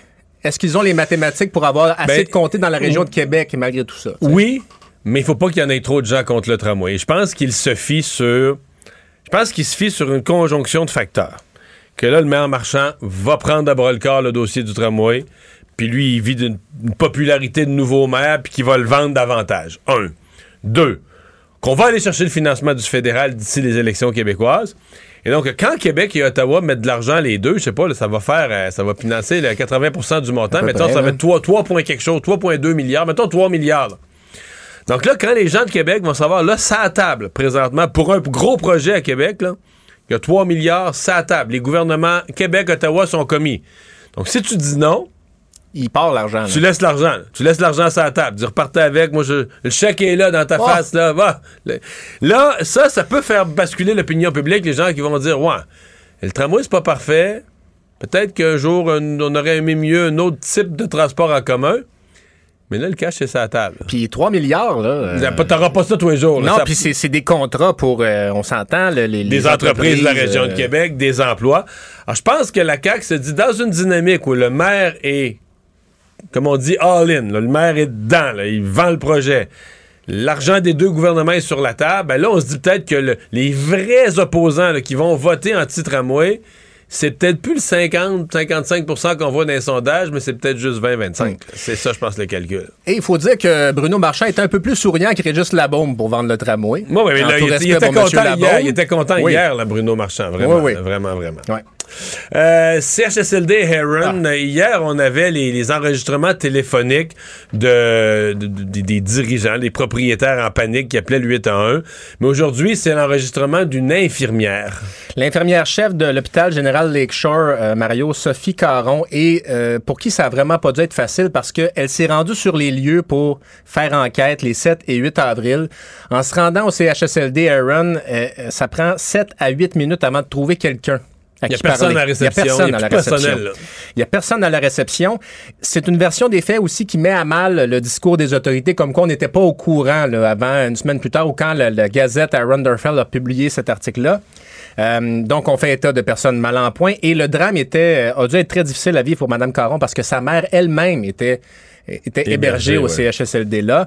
Euh, donc, personne à la réception. On, vous rappelle qu'il y a 47 personnes qui ont euh, perdu la vie dans ce, au CHSLD Aaron. Puis, le 7 avril, il y avait cinq personnes, cinq travailleurs de la santé pour prendre soin d'environ 150 personnes. Pas besoin de faire un dessin qui ça suffisait pas à l'appel. Il y avait du personnel d'agence qui était là pour une première journée, donc pas de personnel stable.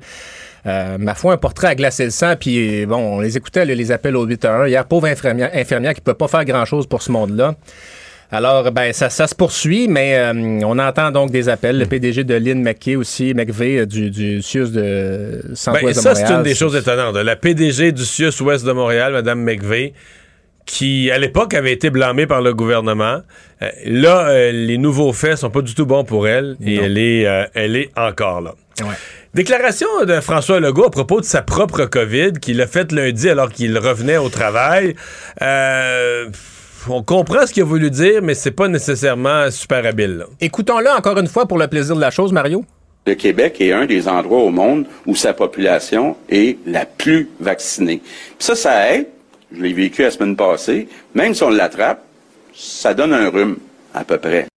Donc, on comprend que lui relie la vaccination, c'est clair, la vaccination avec un rhume. Mais est-ce que dans le contexte de la pandémie, avec tout ce qu'il y a eu de complotistes, de, est-ce que mettre rhume et COVID dans la même phrase, c'est une bonne idée? Moi, je réponds non, là, très clairement. J'aurais jamais, jamais, jamais mis ces deux mots-là euh, dans une même phrase. Et toutes les oppositions ont critiqué François Legault pour ça, d'ailleurs, puis c'est parce que ça fait appel un peu à la génétique de tous et chacun. Euh, bon, t'as eu la, Moi, j'ai presque rien eu, mais je veux dire, ça n'a pas rapport. Je veux dire, c'est ben un peu comme une loterie. Euh, j'ai connu des gens qui ont été extrêmement malades, j'en ai connu qui ont été hospitalisés. Fait que, tu sais, moi, je me vante pas de ça. Ben ben, c'est sûr que si tu regardes si tu regardes des grands nombres, 10 000 personnes, 100 000 personnes, ben, les statistiques sont évidentes. les personnes non vaccinées sont plus à risque. Mais tu parles de personnes non vaccinées qui, par hasard, n'auront pas grand-chose non plus. Mais c'est pas du 100% Mais si tu regardes des grands nombres, ben, c'est sûr que les taux sont très, très, très inférieurs chez les personnes vaccinées. C'est ce que M. Legault a voulu dire. Moi, je suis vacciné, j'ai eu ça juste comme un rhume. Mais, wow. Mettre le terme rhume, c'est ça, c'était peut-être un peu malhabile. Dire, ce sera moins pire si vous êtes vacciné et ça variera, mais évidemment, il puis quand il parle de son cas personnel, il aurait fallu qu'il dise Moi, c'est mon cas personnel, ça veut pas dire que tu peux l'étendre à, tout le monde. Là. Comme moi, par exemple, Mario, j'ai la grippe d'homme très facile. Bon. Je sais pas. Toi, si tu je l'as pas eu, la Je n'ai COVID? pas eu la COVID. Peut-être je l'ai eu asymptomatique, je sais Ouais, pas. Je me trouve mais- euh, un peu chanceux jusqu'à maintenant. Donc là, c'est tout ça pour dire que ça a fait la déclaration de Ben François ouais. Legault jasé à l'Assemblée nationale. Le- le- L'opposition est partie là-dessus. Eh oui, donc Monsef Déragi qui a dit que c'était un raccourci et qu'il ne pouvait pas comprendre pourquoi M. Legault avait dit ça. Même, même signal aussi du côté du chef parlementaire du PQ, Joël Arsenault, qui dit que, bon, ben, M. Legault a banalisé la pandémie en faisant ça. Euh, et puis, euh, du côté de Vincent Marissal à Québec solidaire, on dit c'est pas à l'auteur de l'institution du premier ministre de dire ça. Évidemment, euh, il y a des gens qui ont perdu la vie, puis comparé ça à un rhume, c'est sûr que... Puis Monsef Deradji, par exemple, lui, euh, s'est fait pogner un peu les, les- les- les doigts dans la trappe à souris en faisant une vidéo montage que j'aime pas du tout. Je déteste les vidéos montées où tu coupes des petits bouts de mots, des petits bouts de phrases, puis tu fais dire. Et donc lui a coupé tout ce qui tournait autour du vaccin, Ouais. comme si François Legault avait juste. euh, euh, comme Trump à l'époque, euh, comme s'il avait juste dit la COVID, c'est comme un rhume, ce qui est pas le cas. Ce qu'il a dit est maladroit, mais ce n'est, n'est pas ça. Et ça, euh, ça a été, je pense que ça, ça y a été reproché aux députés et je pense pas qu'il va le refaire. là. Et J'espère que les, les partis feront pas trop ça ici. Il y a une chose que les partis politiques font aussi, Québec solidaire beaucoup, Mario, c'est quand ils, ils- ils, euh, publient sur les réseaux sociaux, ils vont prendre une capture d'écran de l'article. Ils vont mettre ça en photo. Comme ça, ils vont pas prendre le risque d'envoyer des gens vers les articles des médias. Ils vont juste prendre une capture d'écran pour Du commenter du titre ou de la photo. Ah, mais tu peux pas cliquer, tu, peux peux, pas pas, aller voir le contenu de l'article pour savoir est-ce que c'est vraiment. euh, Oui, parce que, par exemple, donc, Québec solidaire a été euh, merveilleux pour s'attribuer les mérites du départ de Pierre Fitzgibbon quand il était parti du Conseil des ministres, alors que c'était des enquêtes de la presse et du Journal de Montréal. Mais, évidemment, ça, on, on le dit pas. Ouais, parce que plusieurs semaines avant, eux avaient demandé l'enquête. Ouais, ils, deviennent très bons avec les réseaux sociaux, mais en effet, ça donne des dérapages parfois qui sont pas le fun. Problème de sécurité avec euh, l'outil de recherche Google Chrome. Le navigateur Le Google navigateur, Chrome, ouais. ouais. euh, alors, si ce n'est pas déjà fait, va faire une mise à jour de ton navigateur Google Chrome, Mario, parce qu'il y a une menace très élevée. C'est une faille qui a été détectée et ça pourrait permettre à des, euh, des pirates informatiques de prendre euh, carrément le contrôle de ton ordinateur. Alors, euh, c'est fréquent qu'il y ait des correctifs de sécurité qui soient effectués sur Chrome. Ça peut se régler. Gén- Généralement, ils vont faire des correctifs. Il y a une douzaine de, de correctifs en même temps. Faire ça de manière urgente, c'est plutôt inhabituel, disent euh, les spécialistes. Alors, vous vous rendez dans la section à propos du, logiciel, vous mettez ça à jour parce qu'en effet, on a déjà assez de problèmes comme ça sans se ramasser avec une deuxième hypothèque. Les taux commencent à monter. Oui. Euh, des commerçants, c'est une nouvelle tendance, là, des commerçants qui décident de se faire justice, victimes de vol à l'étalage, euh, qui décident de se faire justice en prenant leur caméra de surveillance, les images de leur caméra de surveillance et en mettant ça sur les réseaux sociaux, en diffusant euh, les images des voleurs. On a euh, de plus en plus de murs des célébrités dans les dépanneurs et les épiceries pour avoir euh, resté... Moi, mon épicerie, dans les, quand je vais dans les cantons de l'Est à mon chalet, là, une des épiceries où j'arrête, là, euh, à l'entrée, dans la porte, t'as un solide, puis leur caméra de surveillance est quand même assez claire. là. C'est assez précise. Non, mais tu sais, tu te dis, mettons, moi, je suis un voleur, tu retournes, là, tu, faut, tu- tu- Ça va te prendre la moustache avec le- les lunettes avec le faux Ouais, la ouais, moustache, ouais, là, parce que tu- t'es pas bien, là. Ben non. Et de plus en plus de commerces le font euh, parce que les, euh, les vols à l'étalage sont en augmentation selon l'Association des détaillants en alimentation. Et ce qu'on nous dit, c'est que ils vont pas là pour euh, voler des épices et du craft dinner, là, euh, des produits de luxe, de la viande, des fromages dispendieux, de l'alcool. Le problème, c'est que si vous êtes un commerçant et que vous appelez la police pour quelqu'un qui a volé un steak à 50 pièces, la police va pas se déplacer pour ça. On s'entend. Alors, euh, il, euh, un cas d'un garage euh, de, de Gatineau qui dit, écoutez, là, il faut donner tout sur un plateau d'argent à la police. Il y a un client qui avait volé la caisse au complet, deux tablettes. On s'entend que pour un commerçant, une PME, Ben oui. quand vous avez un vol de 1500, 2000 dollars, ça fait mal. Euh, Ouais, puis caisse- c'est le principe aussi. C'est le principe. C'est-tu permis de voler au style Ouais, légal au. Québec? c'est- Alors, ben c'est ça. Euh, évidemment, il y a toute une tangente là-dedans parce que tu pourrais te faire accuser de diffamation. La personne n'a pas été accusée. Euh, Il y a comme un, un autre pendant à ça, Non, mais... je crois c'est comme si tu diffuses, comme si tu tu t'accuses la personne d'être un voleur, mais t'as quand même les images. Ben là, c'est ça. Pour te... Puis en même temps, je que si la, que- personne, si la personne te poursuit en diffamation, comme on dit, tu peux la mettre dans la boîte en contre-interrogatoire Ben- pour dire euh, Ouais, est-ce que c'est vous qu'on va sortir Oui, c'est ça. Si tu veux danser, on va danser, tu. Ouais. Puis tu vas me redonner mes palettes de chocolat Ouais. euh, avant qu'on jase, là. Mais alors, une tendance qui est en augmentation et un autre propriétaire de commerce qui dit depuis que les gens sont masqués, C'est plus- pire. Il y a plus de vols, évidemment. On reconnaît moins, moins les gens, mais donc vous allez voir de plus en plus de tapisseries de murs de célébrités et sur les réseaux sociaux. Le pasteur Claude Guillot, le tristement désormais célèbre pasteur Claude Guillot, donc coupable de 18 des 22 chefs d'accusation. Un homme de 61 ans, 71 ans, oui, donc qui a été reconnu coupable aujourd'hui à Québec. Claude Guillot, un pasteur baptiste qui a euh, sévi dans deux villes, Victoriaville, dans une école baptiste où il était embauché à partir de 1982. Il avait été renvoyé de cette école-là parce qu'on jugeait que ses techniques d'enseignement étaient, disons, pas très adaptées. Il frappait les, élèves. Euh, les victimes, quand ça a commencé, avaient de 4 à 11 ans et pour certaines, ça s'est poursuivi pendant une douzaine d'années. On parle de sévices corporels, des coups de palette, euh, des services aussi, des sévices psychologiques. Donc, il y avait six plaignants. Les faits ont été retenus pour cinq, dans, euh, cinq des plaignants. Euh, puis M. Guillot, donc, a été, est toujours libre au moment où on se parle. Il reviendra devant le tribunal le 14 avril pour les représentations sur la peine. Et il n'est pas au bout de ses peines, justement, parce qu'il y a d'un côté une action collective qui a été euh, autorisée contre lui et il y a également une autre action civile de 5,8 millions de dollars pour dommages. puis c'est ça. Donc, des sévices commis au nom de la religion. voilà. Très triste au nom de la religion ou en prenant pour prétexte euh, ben, une autorité religieuse pour l'appliquer à son propre tempérament, à ses propres, mm, propres caprices.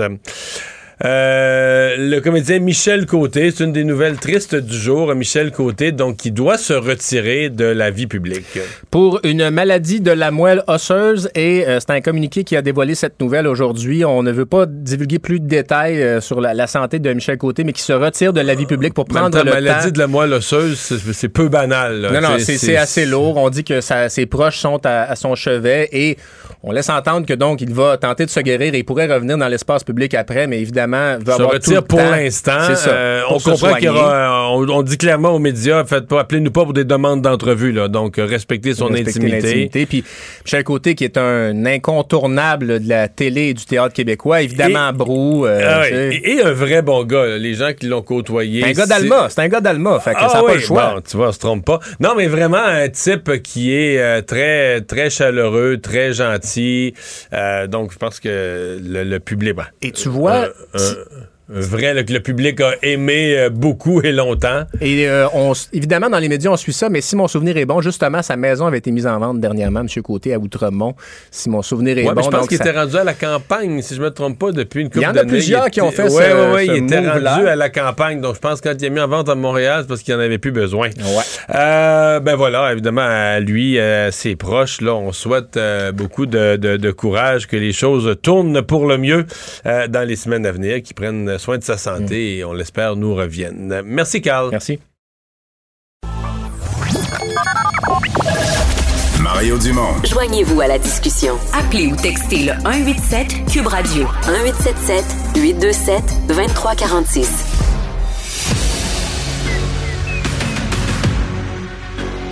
Emmanuel Latraverse. J'ai pas de problème philosophique avec ça. Mario Dumont. Est-ce que je peux me permettre une autre réflexion? La rencontre. Ça passe comme une lettre à la poste. il se retrouve à enfoncer des portes ouvertes. Là. La rencontre, la traverse, Dumont. Bonjour Emmanuel. Bonjour. Mais avoir su, je serais resté à loyer jusqu'à maintenant? Quoi? C'est le temps maintenant de s'acheter une maison, là? Ben, c'est c'est euh, c'est l'ironie, je te dirais, de ce de ce budget-là. Là. Si tu veux qu'on commence par parler euh, de toutes les mesures pour le logement, c'est sûr que le gouvernement Trudeau euh, met le paquet. Là, au total, juste cette année, c'est 1,9 milliard, 10 milliards sur 5 ans. Mais ça résout pas la, la crise de l'accès au logement à très court terme. c'est sûr que la chose la plus la plus tangible, c'est qu'on devance de deux ans à peu près 6 milliards de dollars pour euh, la construction accélérée de logements abordables et la réfection de logements abordables au Canada. Donc ça, pour les gens à faible revenu, qui sont sur des listes d'attente pour du logement abordable, ça, oui, ça peut faire une différence à court terme. Mais les autres mesures, c'est pas clair que ça va vraiment faire une différence à court, court terme, parce que le gouvernement est pris avec un gros problème. Il ne veut pas donner de l'argent directement aux gens parce que si tu fais ça, tu augmentes les pressions puis tu fais monter l'inflation. Alors, il fallait trouver une façon d'intervenir sans faire augmenter l'inflation. Donc, il décide principalement d'intervenir sur l'offre de logement. Mais tu sais, Ottawa va pas se mettre à construire des maisons. Donc, c'est là qu'on arrive avec un fonds de 4 milliards de dollars qu'on appelle un accélérateur de logement, de construction, qui va servir à aider les villes à réduire leur paperasse et leur bureaucratie qui ralentissent la construction. Puis les villes qui vont réussir à faciliter et accélérer la construction de logements, de maisons, etc., vont recevoir du financement d'Ottawa. Comment ça va marcher? Ottawa ne le sait pas encore.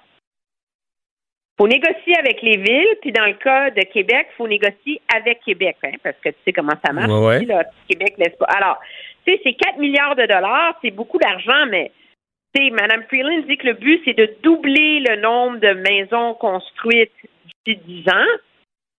OK, c'est 800 000 maisons de plus sur 10 ans, mais ça ne résout pas le fond du problème. Là, la SCHL dit qu'il en faudrait 1,5 milliard. Donc, on est 1,5 million de nouvelles maisons. Donc, on est un peu comme OK.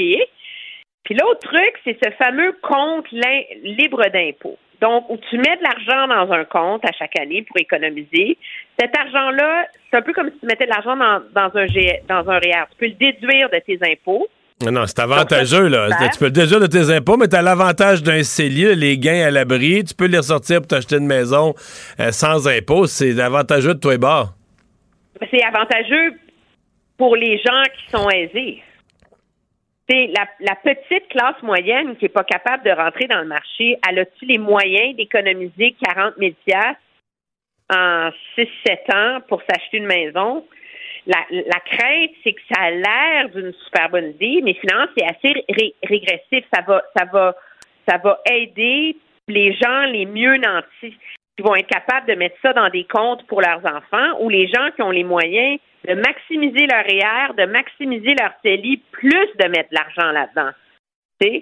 Alors, à, court, court terme, ça ne résout pas le problème en plus, parce que même les gens qui ont les moyens, ça va prendre une couple d'années avant qu'ils aient réussi à économiser assez d'argent pour mettre la mise de fonds sur leur maison. Là. Non, effectivement. Alors, c'est pour ça que, tu sais, oui, ça va aider, mais Mme Freeland le reconnaît, elle dit qu'il n'y a pas de solution miracle il va falloir qu'à chaque année, pendant dix ans, on arrive avec des nouvelles mesures pour la question du logement, qui est un, problème qu'on va traîner là, pendant longtemps encore. Mais Emmanuel, si on regarde l'équilibre plus général de l'exercice, on n'est pas dans l'orgie de dépenses. En fait, euh, on, a dit ça depuis une semaine. On a craint ça depuis la signature d'un accord entre le NPD et les libéraux. Et on n'est pas là-dedans. On est même dans une certaine prudence, j'oserais dire, si le mot peut s'appliquer au gouvernement de M. Trudeau. Et euh, ma foi, euh, on pourra dire que c'est quasiment c'est Harry Houdini. Là, je veux dire, c'est la magie de euh, aller chercher l'appui du NPD, avoir assez de dépenses et de programmes sociaux pour aller chercher l'appui du NPD. Mais revenir à un certain équilibre budgétaire assez pour faire taire les conservateurs, c'est un exploit, non? Oui, c'est un exploit. Le, gouvernement est très chanceux en même temps. Je pense Parce que l'argent, rentre avec le baril de pétrole à 100 pièces. Pense-y, juste en novembre et la fin de l'année financière, le 31 mars, il y a 36 milliards de dollars qui sont rentrés de plus que prévu. En 2022-23, c'est 15 milliards. Sur l'horizon du budget, là, c'est 90 milliards de dollars qui rentrent, qui pouf, là, qui leur tombent là, entre les mains. Là. Alors, ça, ça facilite énormément l'exercice, mais c'est quand même, moi je pense qu'il faut reconnaître la première fois que le gouvernement Trudeau, depuis qu'il est au pouvoir, ne prend pas tout l'argent de plus qui rentre et n'en dépense pas encore davantage. Donc ça, euh, c'est important. Et oui, il dépense donc net 29 milliards de dollars, mais la grosse chose aussi, c'est qu'il n'y a pas un beau cadeau pour les banques là-dedans. Là. Je veux dire, il demande une, un dividende de 15% sur 5 ans aux banques. Ça, c'est 3% euh, par année sur leur profit pendant 5 ans. 4 milliards de dollars qui vont rentrer. Puis il leur dit, en plus de ça, à partir de maintenant, je vous mets une taxe de 1,5% de plus sur vos profits. Alors, ça, ça fait beaucoup de rentrées d'argent plaît à la gauche, l'NPD est super content. En toi puis moi, c'est qui qui va payer? Mmh. Ouais. C'est toi puis moi, là. C'est les gens qui ont des actions dans les banques, sont la source de beaucoup des économies, des REER. Des mais, mais ça, euh, excuse, moi, là, je suis peut-être un. On est, on est quelques-uns au, au, Québec, au Canada, qui faisons de l'éducation de ça, mais quand les, le public parle des, actions des banques, mettons, va dans un congrès syndical, puis parle des banques, des profits des banques, puis tout ça. Là, tout le monde vous dit T'es 40, toi, t'as gagné des petits salaires, t'as 40 000 par année, les banques, les gros profits, les profits, les banquiers, puis tout ça. Mais, je veux dire, tout le système, exemple, dans un, congrès syndical, mais là, tu leur dis Ouais, mais c'est parce que toute votre affaire, là, tous les fonds de pension que vous, que vous avez négociés, puis c'est tout basé sur. Au Canada, là, c'est vraiment basé sur la stabilité des banques. Tous les écoute, ils achètent d'autres actions, ils n'achètent pas juste des actions des banques, mais le solage des fonds mutuels, toutes nos économies. Le solage des fonds, le solage des fonds de pension, là, c'est les actions des banques qui au Canada sont pas risquées, connaissent une croissance constante avec des bons dividendes. Fait que ça te fait un solage à tes fonds de pension pour tous les travailleurs du Canada. Fait que, tu sais, c'est pas comme si les banquiers, là, c'était cinq personnes qui sont propriétaires de la banque, puis à la fin de l'année, ils se partagent des profits. Tu sais, c'est pas. Euh, c'est pas sérieux de penser ça. Les profits des banques, c'est, c'est quasiment un avoir collectif là, au Canada. Là, ouais, mais en tout cas, ils vont passer à la caisse. Ce qui est, ce qui est remarquable par ailleurs, c'est qu'en faisant tout ça, le gouvernement a moins d'argent qu'il pensait. Dans, sa plateforme électorale, les libéraux pensaient qu'avec toutes ces taxes sur les banques, euh, il allait avoir 11 milliards de dollars sur 5 ans. Finalement, il y en a seulement 6 qui vont rentrer. Donc la moitié. Comment on a fait cet ajustement? Il n'y a personne euh, au huis clos du budget qui avait une réponse pour nous là-dessus. Mais c'est toujours ça. Quand les partis politiques euh, non, mais prévoient des entrées de fonds, puis surtout les partis à gauche, on va taxer les riches, ça, puis ils prévoient des entrées de fonds, c'est toujours gonflé parce qu'en campagne électorale, tu veux financer, tu veux montrer que tu vas être capable de financer tes promesses. Fait qu'il faut que tu gonfles tes revenus imaginaires, tes revenus supposément qui vont rentrer, il faut que tu les gonfles pour dire que tu finances tes promesses. Euh, c'est toujours ça qui, euh, qui arrive. Bon, les transferts en santé pour les provinces, ça, il n'y a rien. En même temps, politiquement, si tu étais pour faire une entente avec les provinces, est-ce que tu foutrais ça dans le budget ou est-ce que tu ferais une réunion avec les premiers ministres des provinces dramatique de deux jours avec euh, M. Trudeau qui se gratte la tête sur comme, tu finis avec une entente miraculeuse, je sais pas, là? Ben, c'est moi, je suis pas. Ce qui est, ce qui est, euh, ça se défend qu'il n'y ait rien. Euh, ce qu'il y a de surprenant par ailleurs, c'est qu'on se serait quand même attendu à ce qu'il y ait le reste de l'argent pour attraper le retard dans les chirurgies. Les libéraux avaient promis 6 milliards pour ça en campagne électorale. M. Duclos en a annoncé deux il y a quelques semaines. Mais là, il reste un 4 milliards pour le rattrapage de l'argent des, des retards en chirurgie. C'est pas là. Moi, ce que je retiens, si c'est juste de dire faut on ne va pas mettre l'argent sur la table avant d'avoir négocié avec les provinces, j'aurais pas de problème.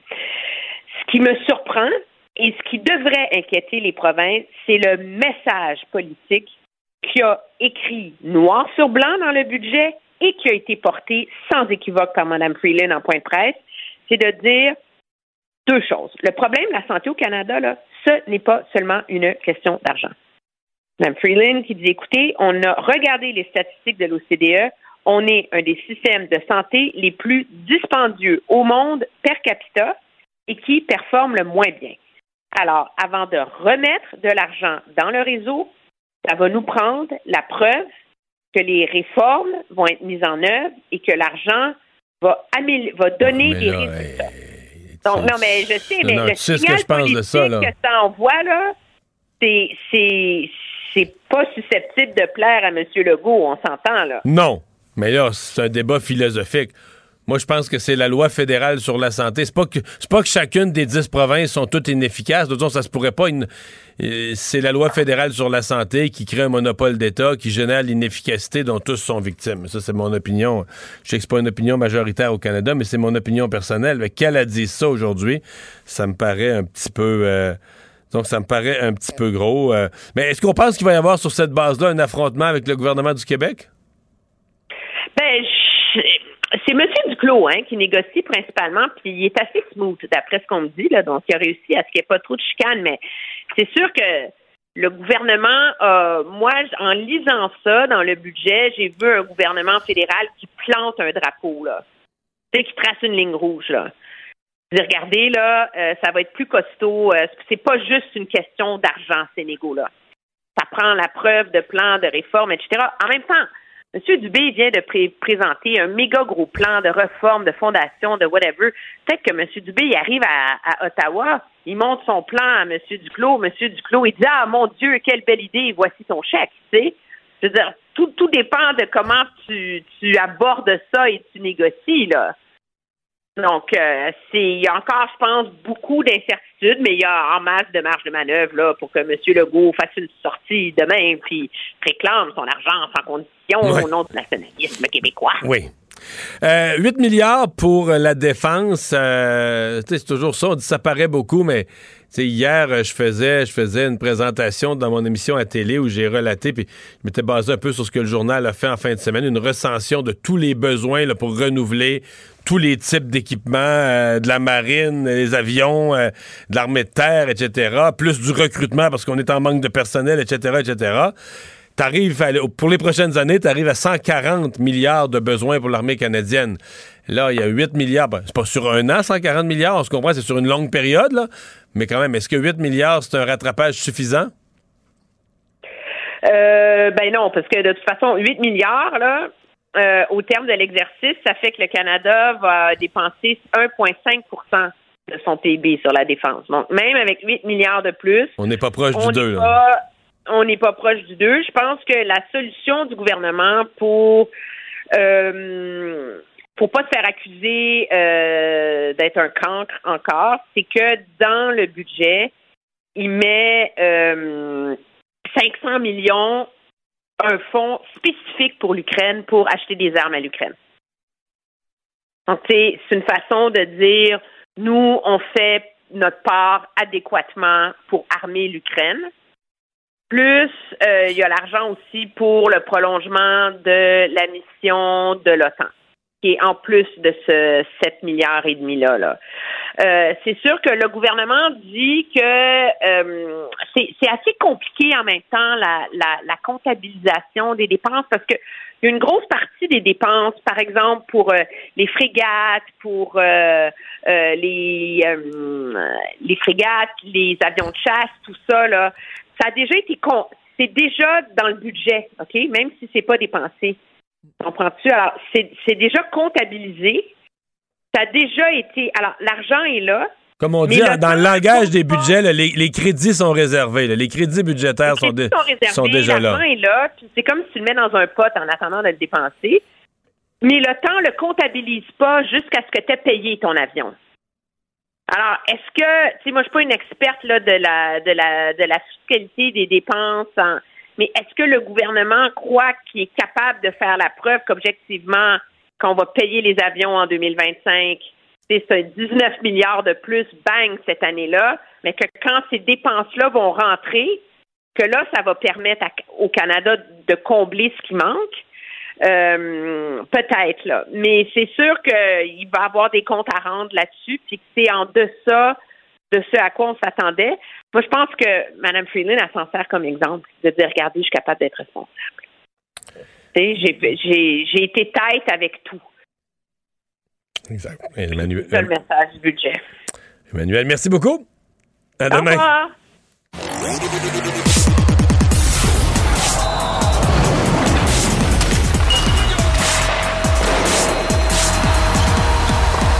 Jean-François Barry, un chroniqueur pas comme les autres.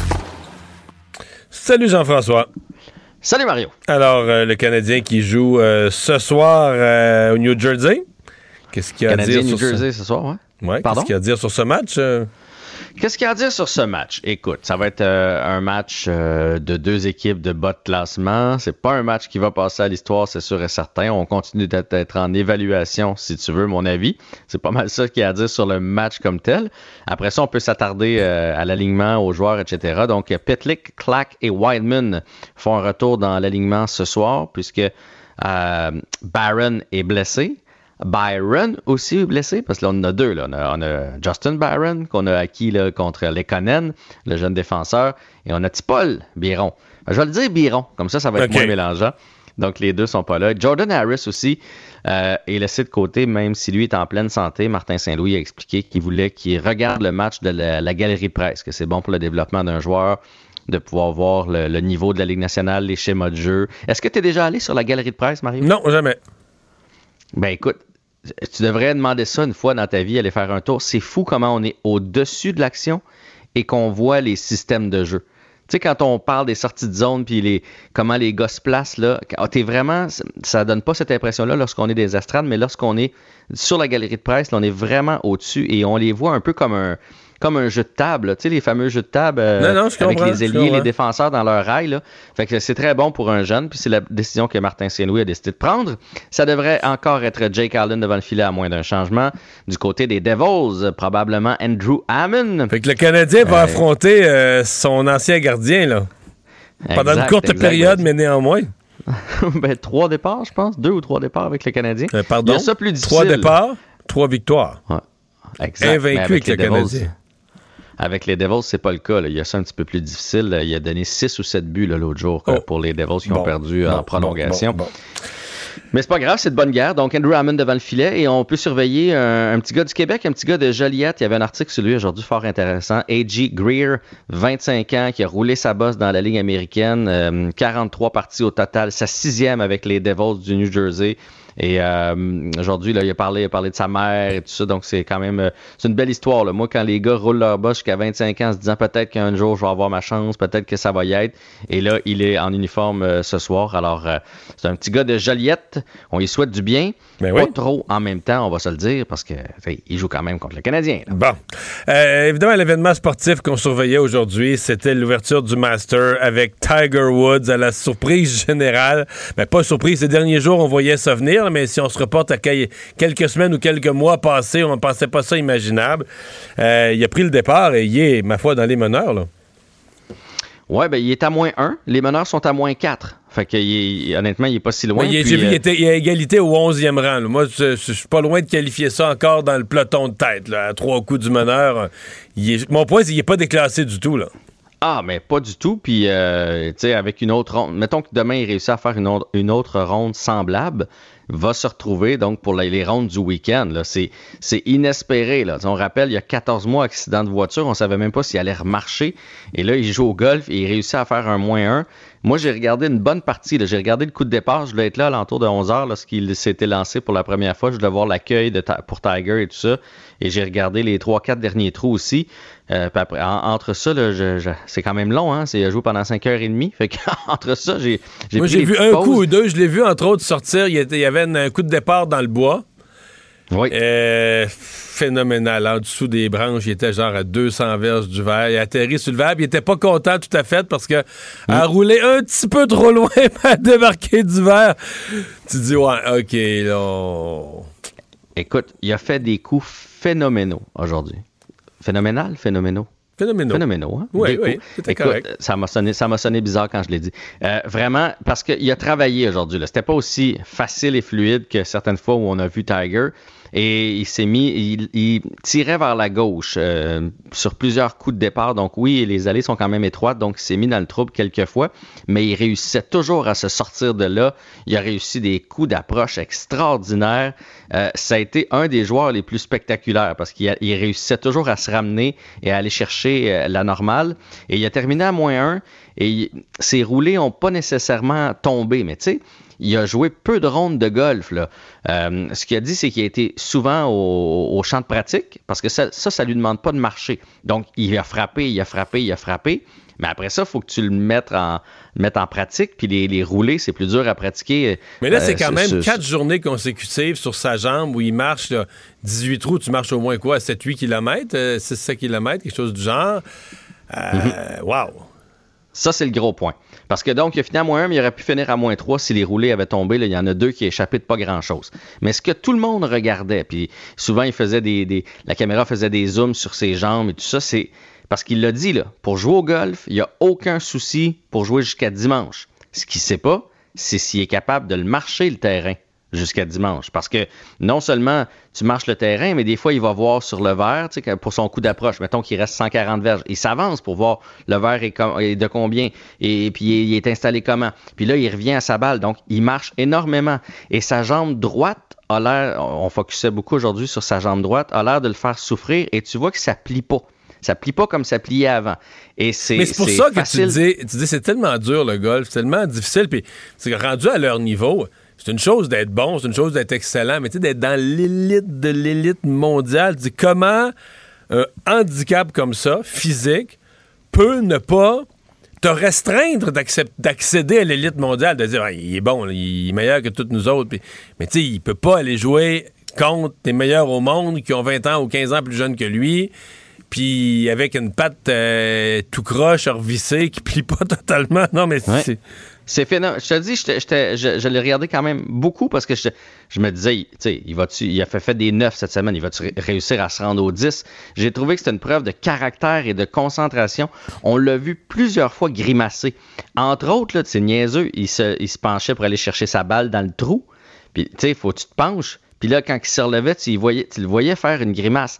Ça avait l'air douloureux pour vrai. Quand il, prend sa lecture sur le verre, là, il se met tout en petit bonhomme. Il peut plus se mettre en petit bonhomme. Il fait juste se plier une jambe, il s'accote sur son genou pour essayer de regarder. Et malgré tout ça, il réussit à jouer contre les meilleurs au monde, de son âge, les petits jeunes qui arrivent. Ça m'a, honnêtement, ça m'a vraiment, vraiment impressionné. C'est un beau moment de sport. Il a parlé qu'il se sentait bien. Après, j'ai écouté le point de presse, il se sentait bien. Il va mettre de la glace, il va sûrement avoir énormément de traitements, mais il n'y a aucun doute, il va être à son poste euh, demain, ça c'est sûr et certain. Attention, c'est cher les traitements, là.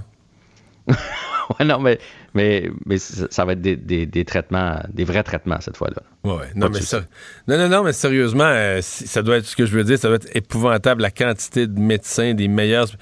Tu sais, lui, il veut faire ça, là il a dû mettre, il est très, très riche, il a dû mettre les moyens pour vrai. Le nombre de spécialistes qui doivent aller checker son cas, fournir la bonne médication besoin pour la douleur, ça doit être euh, quelque chose. Il doit être très bien suivi, effectivement. Mettons, oui, on l'imagine très bien. Eh, merci Jean-François, à demain. À demain. Il analyse la politique, il sépare les faits des rumeurs. Mario Dumont. Cube, Radio. Cube Radio. Cube Radio. En direct à LCN. On retrouve Mario Dumont dans son studio de Cube Radio. Mario, on veut d'abord évidemment t'entendre sur ce budget à Freeland. Là. Euh, penser en, fonction de la hausse du coût de la vie, de la guerre en Ukraine, il y a tout un contexte. Alors, soins dentaires, aide au logement. Euh, en même temps, pas un investissement en tout cas assez dans le budget militaire. 8 milliards, on est bien loin de nos engagements vers le temps. Ouais, au niveau militaire, c'est pas nécessairement suffisant. Bon, peut-être si ça fait mhm. partie d'un plan de rattrapage sur quelques années. Euh, bon, il y, a quelques mesures quand même, ce, nouveau compte euh, libre d'impôt pour euh, investir dans une première maison. Certainement des volets intéressants. Ça va être apprécié par certaines personnes. J'entends déjà des mhm. fiscalistes, par contre, dire c'est vraiment très généreux pour les gens à très haut revenu. Ça pourrait devenir un outil aussi très profitable juste pour, pour éviter de l'impôt ou transférer ses enfants. Donc, il faudra voir les, les modèles mais euh, bon, euh, de façon générale, je pense que c'est un budget qui euh, couvre les priorités qu'on s'était fixées. Le logement, l'accès à un logement, c'est certainement une priorité importante au Canada.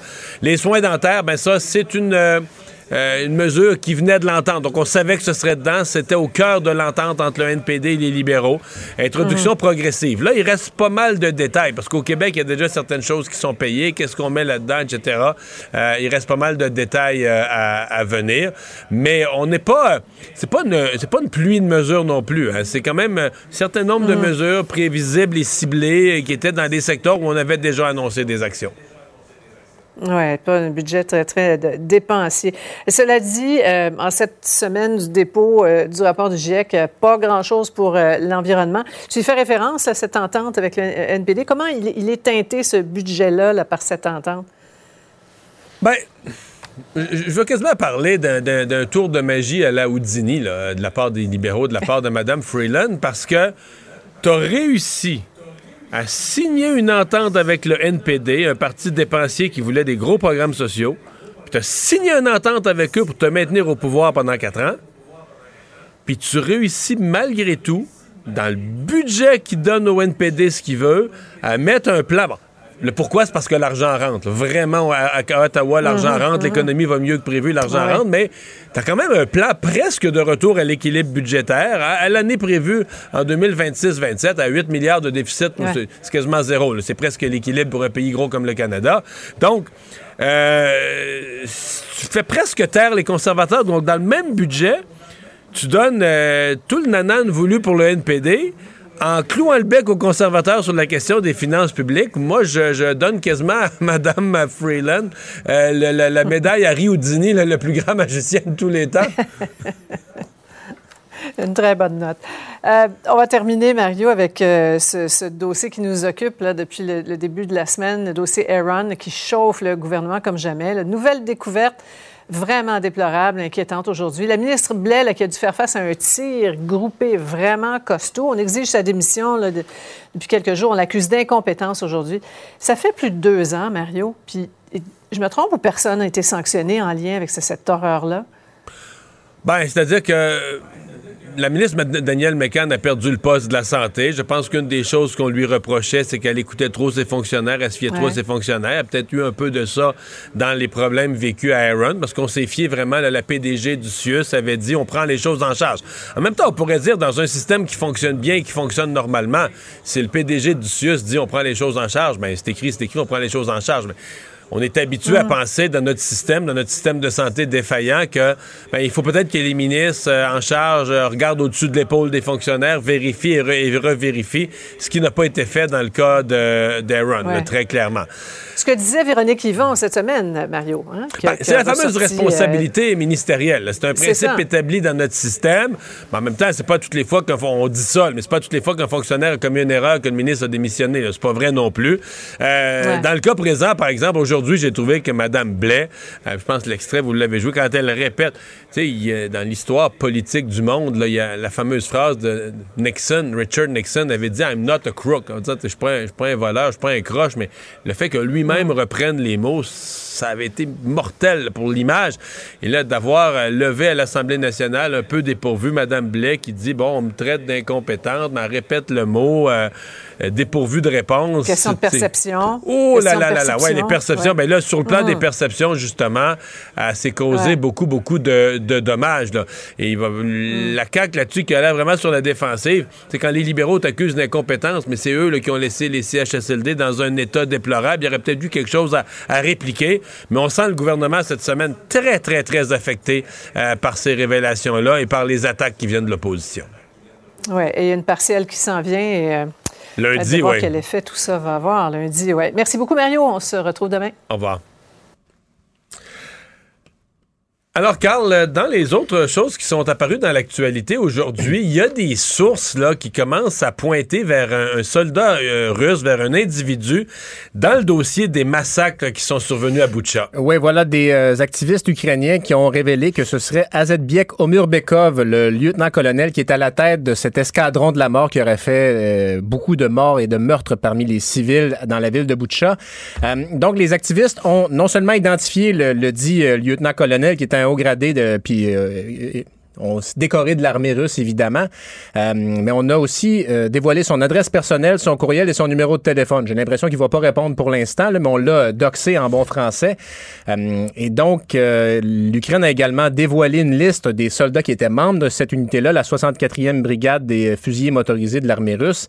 Puis ça fait suite aussi, on le sait, à cette interception par l'Allemagne de conversations. C'est ça, les services de renseignement allemands ont capté des conversations où les Russes se parlent entre eux carrément d'exécution de civils.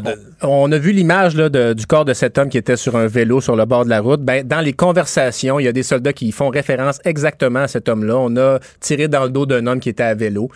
Euh, donc la pression qui va, qui va augmenter, mais bref, un nom, Azedbiek Omurbekov, qui serait le lieutenant général responsable de cette unité-là, l'escadron de la mort. Qu'on a commencé dans les médias euh, à, qualifier. En français, ça sonne solide, le, boucher de le Boucher de Carl, merci. Merci à vous d'avoir été là. Rendez-vous demain, 15h30 pour une autre émission. Ce sera notre dernière de la semaine avant le week-end. Sophie Durocher s'en vient. Bonne soirée. Cube Radio.